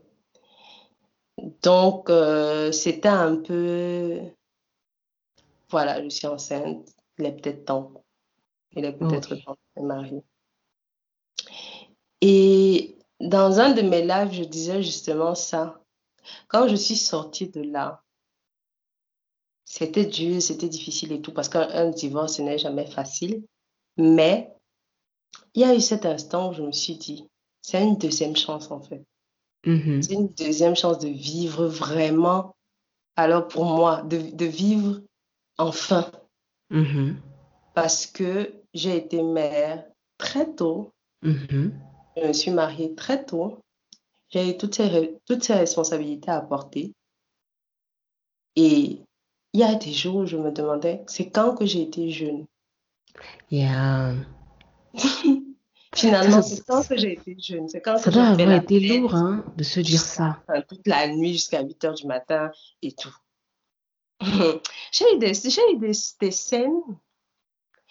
Et justement, donc, quand on parlait des amitiés féminines, il y avait des fois, je sortais euh, le, le soir avec euh, mes copines. Et ça arrivait rarement. hein. Et quand ça arrivait euh, et que mon ex restait avec les enfants à la maison, on était toujours en train de le féliciter, genre, c'est un C'est un gars bien, un gars bien qui reste un avec les père enfants, valable. sa, sa, sa- sa femme part faire la fête. Et je me disais, est-ce que je n'ai pas le droit? Yeah. Est-ce que je n'ai pas le droit de faire la fête? Et je ne le fais pas tout le temps, c'est vraiment une fois de temps en temps. Je suis même allée, je suis même allée, euh, enfin, il y a eu une période où je, je suis allée faire la fête deux semaines de suite, genre, c'était pendant les vacances de fin d'année comme Mhm. ça. Je suis sortie une un week-end et je suis sortie le week-end qui a suivi. Et quelqu'un m'a fait la remarque que, oh là là, tu fais que sortir, euh, euh, tu es, tu es, occupe-toi de tes enfants en fait. Wow. Et je me suis demandé, mais attends un peu. Donc, comme je sors là la nuit, mes enfants dorment, je me suis occupée de toute la journée, je les ai nourris, lavés, mis au lit. Je sors la nuit et je, ça fait de moi une mauvaise mère. En fait, tu devais faire quoi? Tu devais rester là, aller regarder dormir? Quel était le projet? Et, et, on parle de, j'avais 24 ans, et j'ai fait la remarque à la personne, mais attends, j'ai quel âge? J'ai pas le droit de sortir. Genre, c'est, je suis irresponsable parce que je veux aller, je veux sortir, je veux faire la fête. Mais tu viens de loin. Et j'ai eu des périodes parce que j'ai été, j'ai été enceinte juste après, enfin, j'ai accouché juste après le mariage. J'ai été enceinte exactement deux ans après. Donc, il y a eu de longues périodes où je ne pouvais pas boire parce que j'étais enceinte. Je ne pouvais pas mhm. boire parce que j'habitais. Mhm. Je ne pouvais, donc, je ne pouvais pas sortir parce que l'enfant est les enfants. Et machin. Et genre, euh, un an, deux ans, trois ans plus tard, tu sors, c'est, tu, tu deviens une mauvaise mère. Hein, bon, attends. Mais, mais, quand tu dis Donc, ça. Euh, quand tu me dis, est-ce que j'ai. À quel moment je me suis dit que j'étais prête J'ai pas eu le temps de me poser ce genre de questions. C'est aujourd'hui, maintenant, que je. Après trois ans de célibat, je me dis, OK, je suis peut-être prête à, à, avoir une nouvelle relation. Et mhm. peut-être dans deux ans, je me sentirai prête à me remarier. Je sais pas. Mais, mais j'ai au moins l'opportunité de me poser enfin ces questions-là. Je sais, quand tu dis ça, quand tu, quand tu me dis, euh, euh, quand tu parles de, de, ce truc-là où tu n'as plus le droit d'exister parce que tu as des enfants, euh, j'ai, j'ai, j'ai, je pense que le, le fait d'avoir un enfant, déjà le, le fait d'avoir été enceinte et ensuite le fait d'avoir un enfant m'a fait haïr encore plus fort le fait d'être, entre guillemets, une femme. Parce que comme je dis souvent à mon mec, dans ma tête, j'ai beau être agent, mais il y a des jours où je sens le poids de la vie des femmes et je me dis, elles vivent mal. Oui. Je me dis, elles vivent mal. Tu sais, au début, quand, quand, quand, quand euh, le bus a commencé à diversifier sa, son alimentation, il fallait faire à manger pour lui. Et c'était lourd parce qu'il fallait, je voulais, je voulais pas que qu'il mange des, des, trucs euh, préfaits. Donc je voulais tout faire à la maison. Et j'avais pas encore assez confiance en la, à, la, nounou parce que bon, je voulais pour un début apprendre à faire et puis après lui montrer. Et je me suis aperçue que c'était un, une charge mentale horriblissime de demander tous les matins, mais il mange quoi? Mm. Comment, comment diversifier, comment mm. faire en sorte que ce soit riche, machin? Et quand je regardais le mec, il n'en avait rien à battre, en fait, euh, de ce que l'enfant allait manger, tu vois. C'était ta charge mentale. Exactement. Et au début, ça me faisait horriblement chier. Mais avec le temps, j'en parlais aujourd'hui avec une amie, je me suis juste euh, aperçu qu'on est câblé différemment. Mhm. Et aujourd'hui, je, lui en parle. Hein. Par exemple, la dernière fois, on est sorti avec le petit humain et puis il fallait changer sa couche. Et puis, naturellement, c'est moi qui l'ai pris pour changer sa couche. Et quand je suis revenue, je lui ai demandé, j'ai demandé à son père, en fait, il y a une chose qui m'épate, c'est qu'on dit qu'on sort avec l'enfant, on sort de la ville et tout et tout, et tu prends un livre. Qu'est-ce que tu te dis? Que tu vas lire? Alors que tu es en famille. Oui, en fait, je me dis, mais... Genre, c'est toi qui vas t'occuper du bébé. Je, je, dis, ok, d'accord. Euh, euh, ok, il n'y a pas de souci. Mais, mais, mais pendant que tu lis, qui garde les yeux sur cet enfant? Et il me dit, en fait, j'ai pris le livre, c'est pas parce que je t'abandonne. C'est pour ça que je dis parler est important. C'est pas parce que je t'abandonne l'enfant, mais c'est comment est-ce que je conçois la lecture? Mmh. Est-ce que pour moi, être avec l'enfant, c'est, c'est juste garder les yeux sur lui comme ça toute la journée, ne pas cligner les yeux, tu vois? Ou alors, euh, voilà, c'est comment est-ce que je perçois la lecture? Et j'ai demandé pour les couches, en fait, comment ça se fait que tu ne te sentes jamais, quand on est hors de la maison, tu ne te sens pas concerné. Et il me dit, c'est parce que je pense que à l'extérieur, je n'ai pas les capacités pour le faire. Je ne pense pas que je puisse bien le faire. Je ne, je ne pense pas que, que je puisse bien changer cet enfant. Du coup, je me dis, gars, mieux on laisse les pros. Tu vois, tu vois? Donc, non, j'ai posé la question parce que ça Non, devait mais, euh, la réalité aussi, c'est qui c'est que tu vas faire. Bon, S'il est seul et qu'il doit le oui, faire, pas faux. il va pas se demander s'il a les capacités ou pas. Il va le faire. Exactement. Et comme je disais, on est tellement câblé différemment qu'il y a des réflexions que l'autre en face n'a pas et tu te sens frustré. J'ai beaucoup vécu cette frustration et je l'ai vécu encore plus par rapport au fait que je me dis, mais putain, je suis pas une meuf, mais je- je suis pas une, une femme à proprement parler, tu En vois. tout cas, tu ne te sens pas femme, mais Exactement, je me sens pas femme, mais, mais je ressens tout ce poids et, et ça me fait chier. Et honnêtement, c'est pour ça que je dis souvent aux gens, on me dit, ouais, tu dis tu es agent, mais tu parles trop des femmes. Je parle des femmes parce que j'ai appris ce que c'est que la vie d'une femme et c'est dur. Euh, Je suis désolée de le dire, mais la vie de la femme n'est pas fun. S'il y a une chose de me, s'il y a une partie de ma vie, moi, que je, que je, j'aurais aimé amputer, c'est ça. Et quand j'étais enceinte, je, me- je ne me suis jamais sentie diminuée, autant diminuée dans ma vie quand j'étais enceinte. Je me disais, mais putain, c'est ça le quotidien des meufs qui ont huit enfants. Like, why? Why do you do that to yourself? Why? Who forced you? Why? Mais la vie de la femme est dure. Et comme tu disais tout à l'heure, et puis quand, quand, quand, ah, quand tu arrives au stade où tu es un parent, mais tu n'es plus rien, c'est-à-dire que, et je dis souvent ça dans ma famille, je dis dans ma famille, quand par exemple je vais chez ma soeur, et que quand, quand, quand on ouvre la porte- et on me voit, mais la, la, la première question c'est où est l'enfant? Genre, euh, mais attends, tu te prends pour qui? euh, tu, tu viens seul, quoi. Bien seul. euh, Toi, tu ne sers pas à grand-chose. seul. Voilà, tu ne sers pas à grand-chose, tu, tu sers à accompagner l'enfant ici. tu vois? Genre, même quand les gens te voient, c'est même plus bonjour, comment tu vas, c'est bonjour, comment va l'enfant?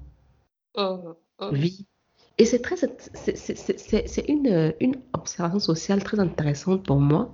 Et quand tu me dis encore que, bon, moi, après, je, je, je- je ne suis pas dans, dans- dans un environnement où on me dira, tu ne peux plus faire ça, tu ne peux plus faire ci. Non, j'ai eu un collègue qui m'a dit ça. Il m'a dit, enfin, tu es une femme accomplie. Tu as un mec, tu as un enfant. Wow. Oui, il m'a dit ça. Il m'a dit, il m'a dit, maintenant, tu commences à vivre. Parce que depuis, tu vis déjà parce que tu faisais ta vie. Mais maintenant, et la dernière fois que je suis passée le voir, il me dit, quand je te vois aussi épanouie, je sens que ton mec prend bien soin de toi. That was like, Franchement. no. Et en tout cas, comme tu dis, comme on, on- on disait donc, oui, je suis heureuse, machin, je suis épanouie. Mais c'est-à-dire, aujourd'hui, je n'ai pas toutes ces charges qui pèsent sur moi. Exactement. Donc, comment est-ce que je ne vais même pas être d'abord épanouie? Mm. Comment je ne vais pas être épanouie? C'est-à-dire, je revis, j'ai l'impression de revivre. Mais tu Je m'appartiens à moi-même. Je suis enfin vraiment, je peux faire ce que je veux. Enfin. Donc, non, le, le divorce, la vie, c'était dur, machin et tout, mais à un moment donné, hein, je suis plus heureuse aujourd'hui. c'est pour ça que moi, dans ma relation, je tiens vraiment à ce qu'on conserve la vie qu'on a. C'est-à-dire que Il n'y a, pas de. Ça fait. Ça, la dernière fois que j'ai cuisiné ici, je ne sais même plus quand c'était. Pour te dire, on n'a même pas fait les courses ce mois-ci. Parce que j'ai tout l'an des courses, dans les. dans- j'ai dit, ce mois-ci, pas de courses, on va commander. Parce que moi, je cuisine pas. Donc, voilà. Mais c'est la chance d'avoir quelqu'un qui, qui respecte ton individualité Yeah, ça c'est et qui, respecte que tu peux avoir d'autres priorités que d'être là et de lui servir à manger. Mais Parce que je peux te dire que comment est-ce que, comment est-ce ça, c'était fait un quand on vit autrement? Ça, C'est dur. un point dans, dans, dans, dans, dans ma relation avant. C'était que il faut que tu sois là. Il rentre pour lui, tu, tu sois là pour chauffer la nourriture, lui Ouais, Tu servir vas, tu vas mourir affamé. Non, Ah c'était c'était important, c'était crucial. Pour te dire, c'était crucial. Donc, alors là, quand moi je suis là, je m'assume moi-même. Mes enfants, si je ne leur sers pas à manger le soir, mes enfants m'aiment toujours. En fait, c'est ça. Mes enfants m'aiment toujours. Si je ne prépare pas, mes enfants m'aiment toujours. Je sais qu'ils ne vont pas mourir de faim de toute façon. On peut dire que, clair, OK, en fait. écoutez, euh, on on va pas forcément chauffer, faire des grands plats et tout, mais je peux vous servir du, un bon sandwich et tout, de la salade, machin, vous allez manger. Ils vont, ils vont, ils vont avoir le ventre plein, ils vont aller se coucher. Et je n'ai pas cette charge mentale là d'avoir quelqu'un là qui attend de moi que je fasse ci, que je fasse ça, que je sois ceci, que je sois cela. Non. Non, mais c'est lourd. Et, si je dois avoir un partenaire aujourd'hui, je veux que ce soit quelqu'un qui m'apporte quelque chose, qui me respecte, qui me qui contribue à mon épanouissement au lieu de hmm. m'enlever ça. Amen, amen. mais où attends, attends, attends, non, là, je et les gens veulent là, non, là je, je, me dois t'interrompre. Tu as dit quelque chose. S'il vous plaît, prenez un format à 4 et notez. je veux une personne qui contribue à mon épanouissement et non quelqu'un qui me l'enlève. This is, this is the whole thing. C'est exact. En fait, je vais me donner tout mon argent. Là, là, là, j'ai envie de tout mon argent. J'ai envie de vider mon compte. Et je sais tout de tes finances. Je sais que tu épargnes. Pardon. Oh, dis-moi tout ça. non, mais tu as dit un truc. En fait, c'est exactement ça. On perd cet épanouissement-là quand on se met dans un certain type de relation. Et on ne, par exemple, aujourd'hui, quand, quand, tu dis que tu es épanoui et que tu as fini par te, te, te détacher de, ton, de, ton, de tes amis, mm. c'est parce que aussi ton épanouissement peut-être n'est pas compris. Oui, ce n'est pas compris. Quand elle me, quand elle me dit, bah, je ne veux pas aussi la, la stigmatiser, mais quand elle me dit, je, je, te souhaite que tu te remettes avec ton mari à un moment donné. C'est comme si elle, on, on nie. Oui, en fait, c'est ça. C'est qu'elle veut faire comme si elle, elle, va bien. Mon épanouissement en tant que personne. Mais non, en fait, oh, c'est-à-dire que pour les gens, c'est tu, tu fais semblant. Oui, exactement. Pour les gens, tu fais semblant. Tant que tu n'as pas quelqu'un, un homme dans ta vie, là, c'est que tout ce que tu fais là, oui, c'est bien, mais tu en sais que il te manque quelque chose. Et ça a, été, ça a été le même discours de, euh, euh, que j'ai entendu de mon père. De cette, et, et, ça a été le même discours que j'ai entendu de plein d'autres personnes qui m'ont dit, les gens sont venus, les gens m'ont dit à plusieurs reprises que non, il y a un tel là, pourquoi est-ce que tu te mets pas avec lui? Pourquoi est-ce que tu machin? C'est-à-dire, on te dit, il y a une option. Il y a un homme là qui est prêt à t'épouser là, qui est prêt à te sortir de, ta, de, la misère, dans laquelle tu vis là. Pourquoi est-ce que tu ne saisis pas cette opportunité de changer ta vie? Et je dis toujours aux gens, vraiment, le mariage ne me blase pas. Ça ne me blase plus. Peut-être quand j'étais encore, j'avais 23 ans, je rêvais de me marier. Oui, on va dire ça me blasait. Je suis entrée. J'ai vu de quoi y retourner. Donc, ça ne me dit plus rien. Je ne peux pas me mettre aujourd'hui en couple ou bien me marier avec un gars juste pour dire que je suis madame telle. Ce que je veux aujourd'hui, c'est d'être heureuse. Donc, si je sens qu'un gars ne peut pas m'apporter ça, ce n'est pas. Je suis célibataire aujourd'hui, c'est par choix. Ce n'est pas parce qu'on m'a pas dragué. J'adore ce que, tu dis. Ce n'est pas parce qu'on m'a pas dragué, ce n'est pas parce que personne ne veut m'épouser, ce n'est pas parce que machin. C'est parce que je n'ai pas encore trouvé la personne qui peut m'apporter ça, cet épanouissement-là. C'est tout. Non, j'adore ce que tu dis. Et tu sais, J'adore ce que tu dis, j'adore.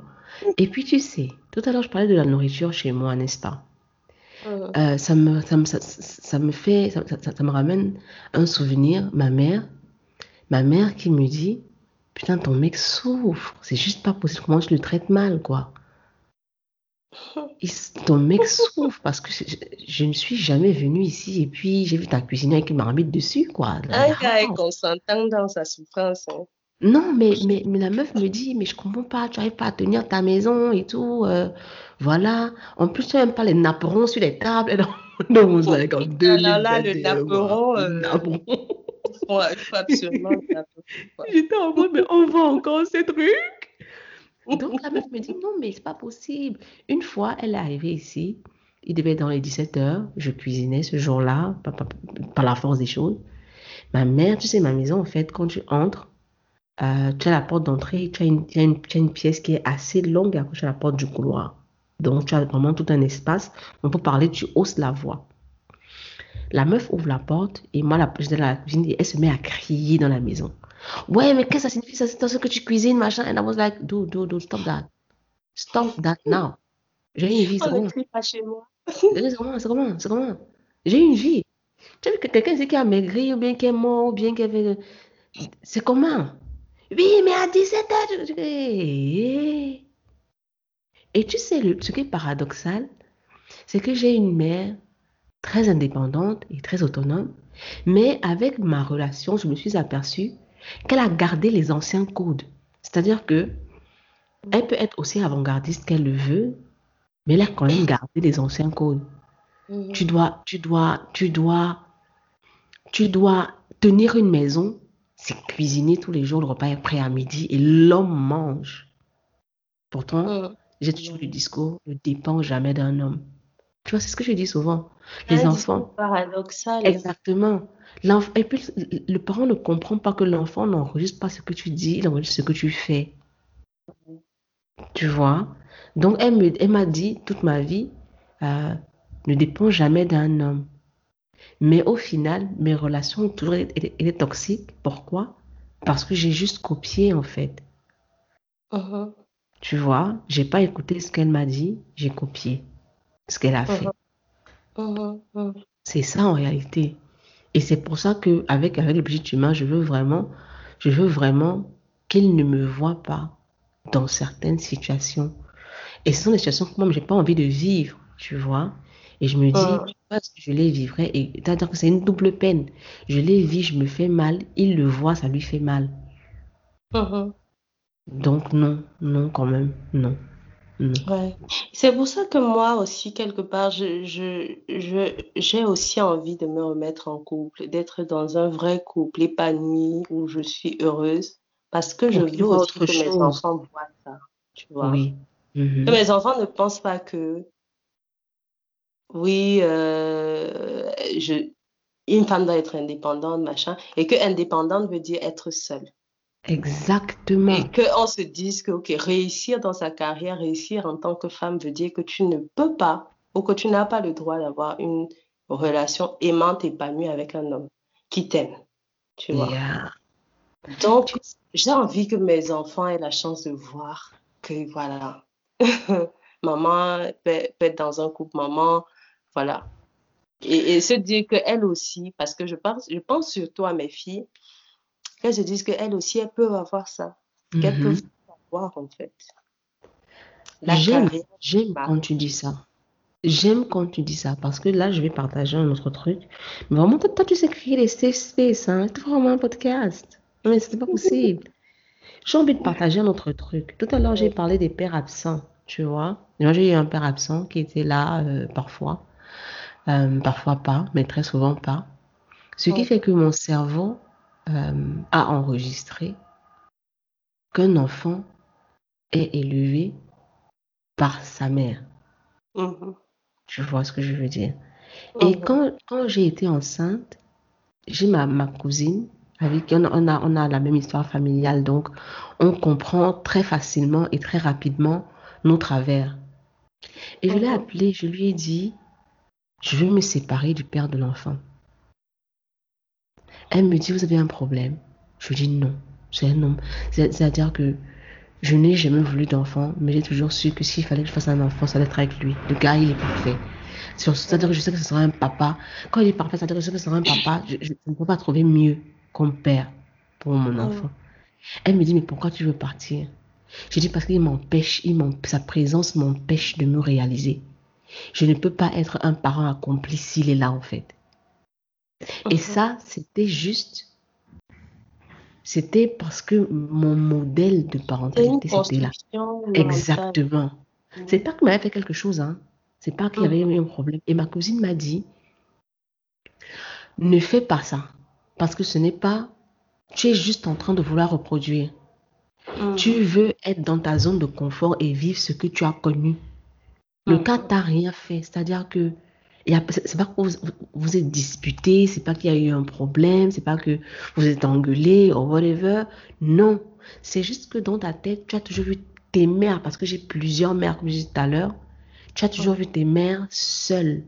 Et je t'ai dit, elles m'ont bien élevée parce qu'elles étaient seules. Et Mm. comme ce n'est que ce que tu as connu, tu veux faire la même chose. Et c'était ça en fait. Donc hon- honnêtement, je comprends trop bien ce que tu dis quand tu dis je veux que mes enfants voient autre chose. Parce que Mm. ne pas voir autre chose peut leur faire enregistrer. Ça ne veut pas dire que je te demande d'aller te marier avec un gars comme ça pour rien. hein. Non. Ah ben non, non, c'est c'est pas ça. Non. Mais ce serait bien que si tu rencontres quelqu'un de bien, que tu, que tu ne te, te braques pas, parce que tant pour toi déjà, vivre autre chose. vivre. Exactement. Mhm. Que tu puisses déjà toi-même vivre autre chose et te dire qu'il y a la vie que je mérite, mon frère, c'est ça.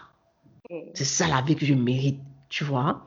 Et que tes enfants voient autre chose. aussi que je crois profondément que j'y ai droit. Je Mais attends, tu as droit. Ce n'est pas, pas le fait. Et c'est intéressant même qu'on parle de ça parce que il y a eu une discussion que j'ai lancée comme ça sur Instagram où, on disait- où quelqu'un a commenté que les femmes qui ont fait de longues études, là, aucun homme ne va vouloir d'elles. Et moi, je suis là avec mon doctorat. Qu'est-ce que tu crois que je me dis quand je dis des choses comme ça? On pense que les femmes qui ont une carrière, les femmes qui ont fait des études, non, elles n'ont pas, elles n'ont pas à choisir, quoi. C'est-à-dire, tu as choisi ta carrière, reste là-bas. Tu n'as pas le droit d'avoir, d'avoir une vie de En couple, fait, c'est ça. d'être heureuse. Il y a une, une, une femme qui m'a dit aussi une fois que aucun homme ne veut d'une femme carriériste. Et la chance que j'ai et pourquoi je n'ai pas enregistré ça, c'est que moi, ma mère est docteur, ok? En fait, Dans ma famille, là, les docteurs, il n'y a que ça. Et elles sont là, elles sont mariées, elles sont heureuses. Ok, moi, je suis tombée sur quelqu'un, j'ai eu de la malchance, je suis tombée sur quelqu'un qui, voilà, qui n'a pas le même schéma familial. Yeah. Et voilà, ça, ça a capoté. Mais ça ne veut pas dire que je n'ai pas le droit d'être heureuse. Et ça ne veut pas dire que je ne peux pas trouver un homme qui me soutient dans ma carrière et qui est là pour moi, tu vois, et qui, voilà, qui m'oblige à choisir. Je n'ai pas, je ne vais pas forcément être obligée de choisir. En fait, c'est ça. En fait, c'est ça. Mais qui a dit que tu peux pas avoir le, le, le- la famille et puis le travail et puis les diplômes et puis ci et puis ça? Et tu vois, c'est aussi cette construction limitative-là qu'on a, qu'on a présentée aux femmes. Si tu vas trop loin à l'école, tu auras personne. Donc, ne va pas trop loin à l'école. Les hommes n'aiment pas ça. Les hommes, je te dis que ma part ici, là, hum, eh Dieu. C'est comme si ces derniers temps, tu n'as rien appris de nouveau, hein. Ça va aller. Oh, non, mais attends. La pression. C'est pas possible. C'est pas possible.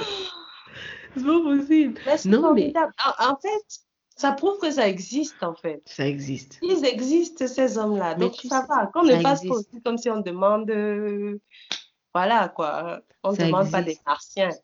Ça existe. Et j'ai une amie, j'ai une amie, en fait, euh, lui-même d'abord, une fois, je lui disais, ouais, mais franchement, il n'y a plus de mecs bien et tout. Il me dit, en fait, il y a des mecs bien.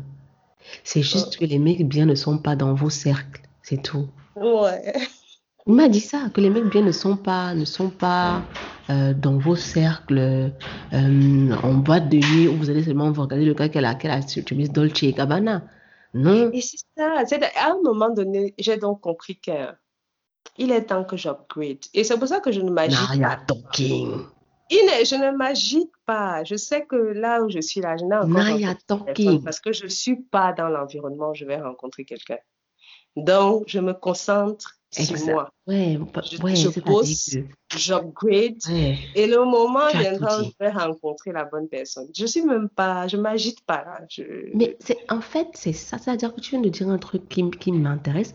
Tu as dit, je ne suis pas, c'est-à-dire que dans les, dans les environnements où je vais rencontrer celui que je cherche. Et c'est, et c'est, bon, pas que je cherche, hein, mais bon, qui me convienne. Et c'est exactement ça. Parce que on est là en mode, ouais, le bon n'existe pas. Ouais, le bon, bon, le bon, entre guillemets, hein, n'existe pas.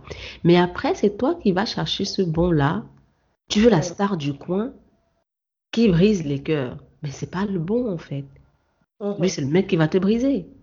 Sauf que c'est vers ça que tu vas, en fait. C'est vrai. Et quand j'ai essayé de regarder, quand il m'a dit ça, je me suis assise et j'ai regardé mes amies. Celles qui sont dans les relations, euh, euh, mes amies d'enfance, hein, celles qui sont dans les relations euh, équilibrées et celles qui sont dans les relations toxiques. Mhm. Toutes celles qui sont dans les relations tox- toxiques, ce sont mes amies des stars. Ouais. Oui.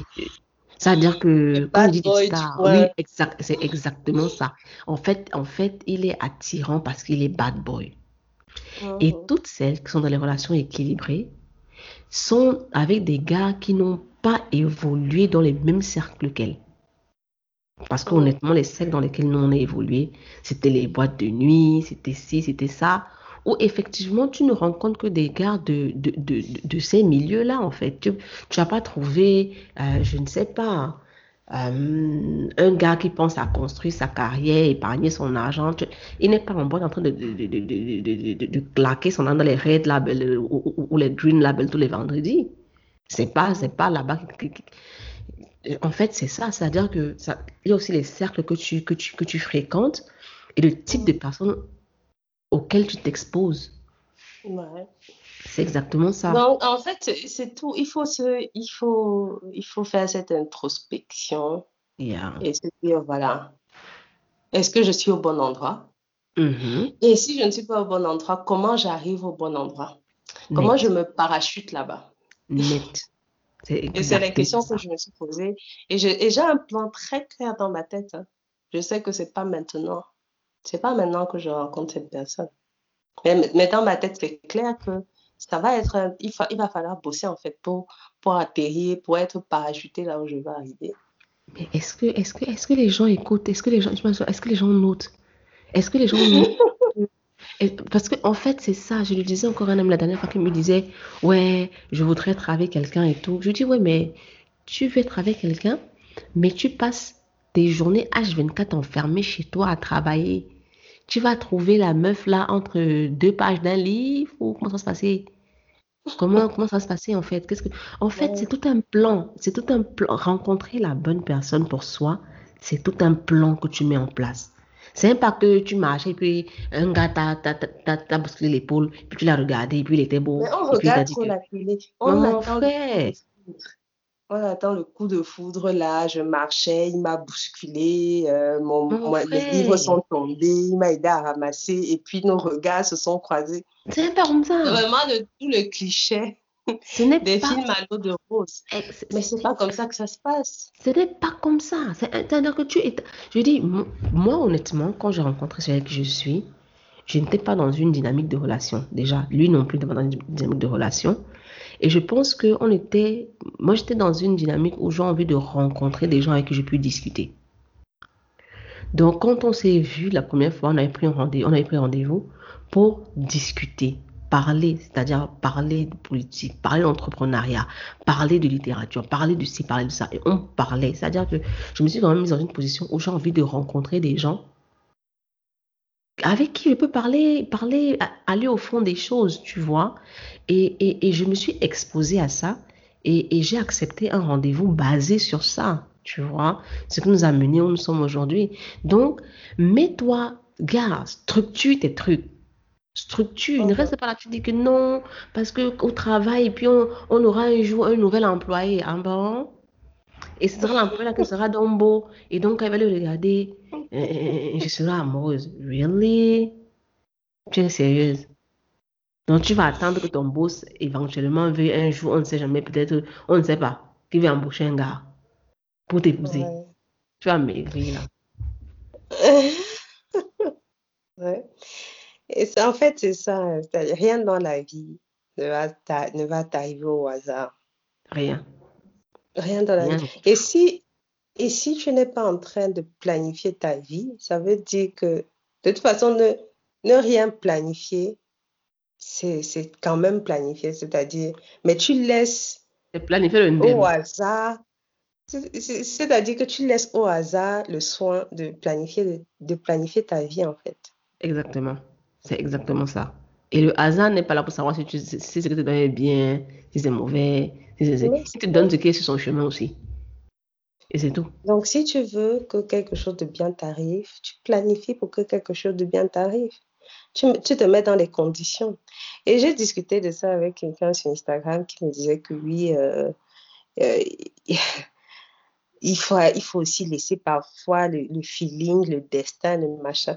Je lui ai dit que après toutes nos discussions sur Bridgerton, machin là, vous me parlez encore des affaires de feeling ici là. Et, ah, Elle me dit oui, mais on ne peut pas tout prévoir dans la vie. J'ai dit que oui, on ne peut pas tout prévoir.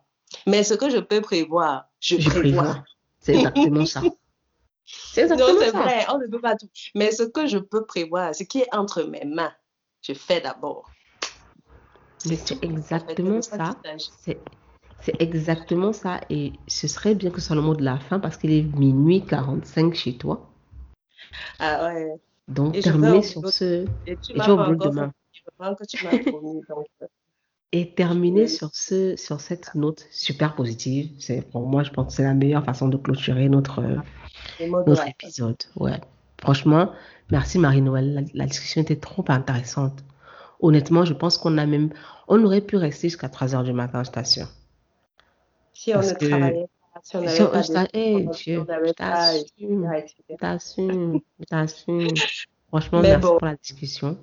Elle était super intéressante. Euh, pour la fin, je te laisse le, je te laisse le soin de dire people bye. People buy.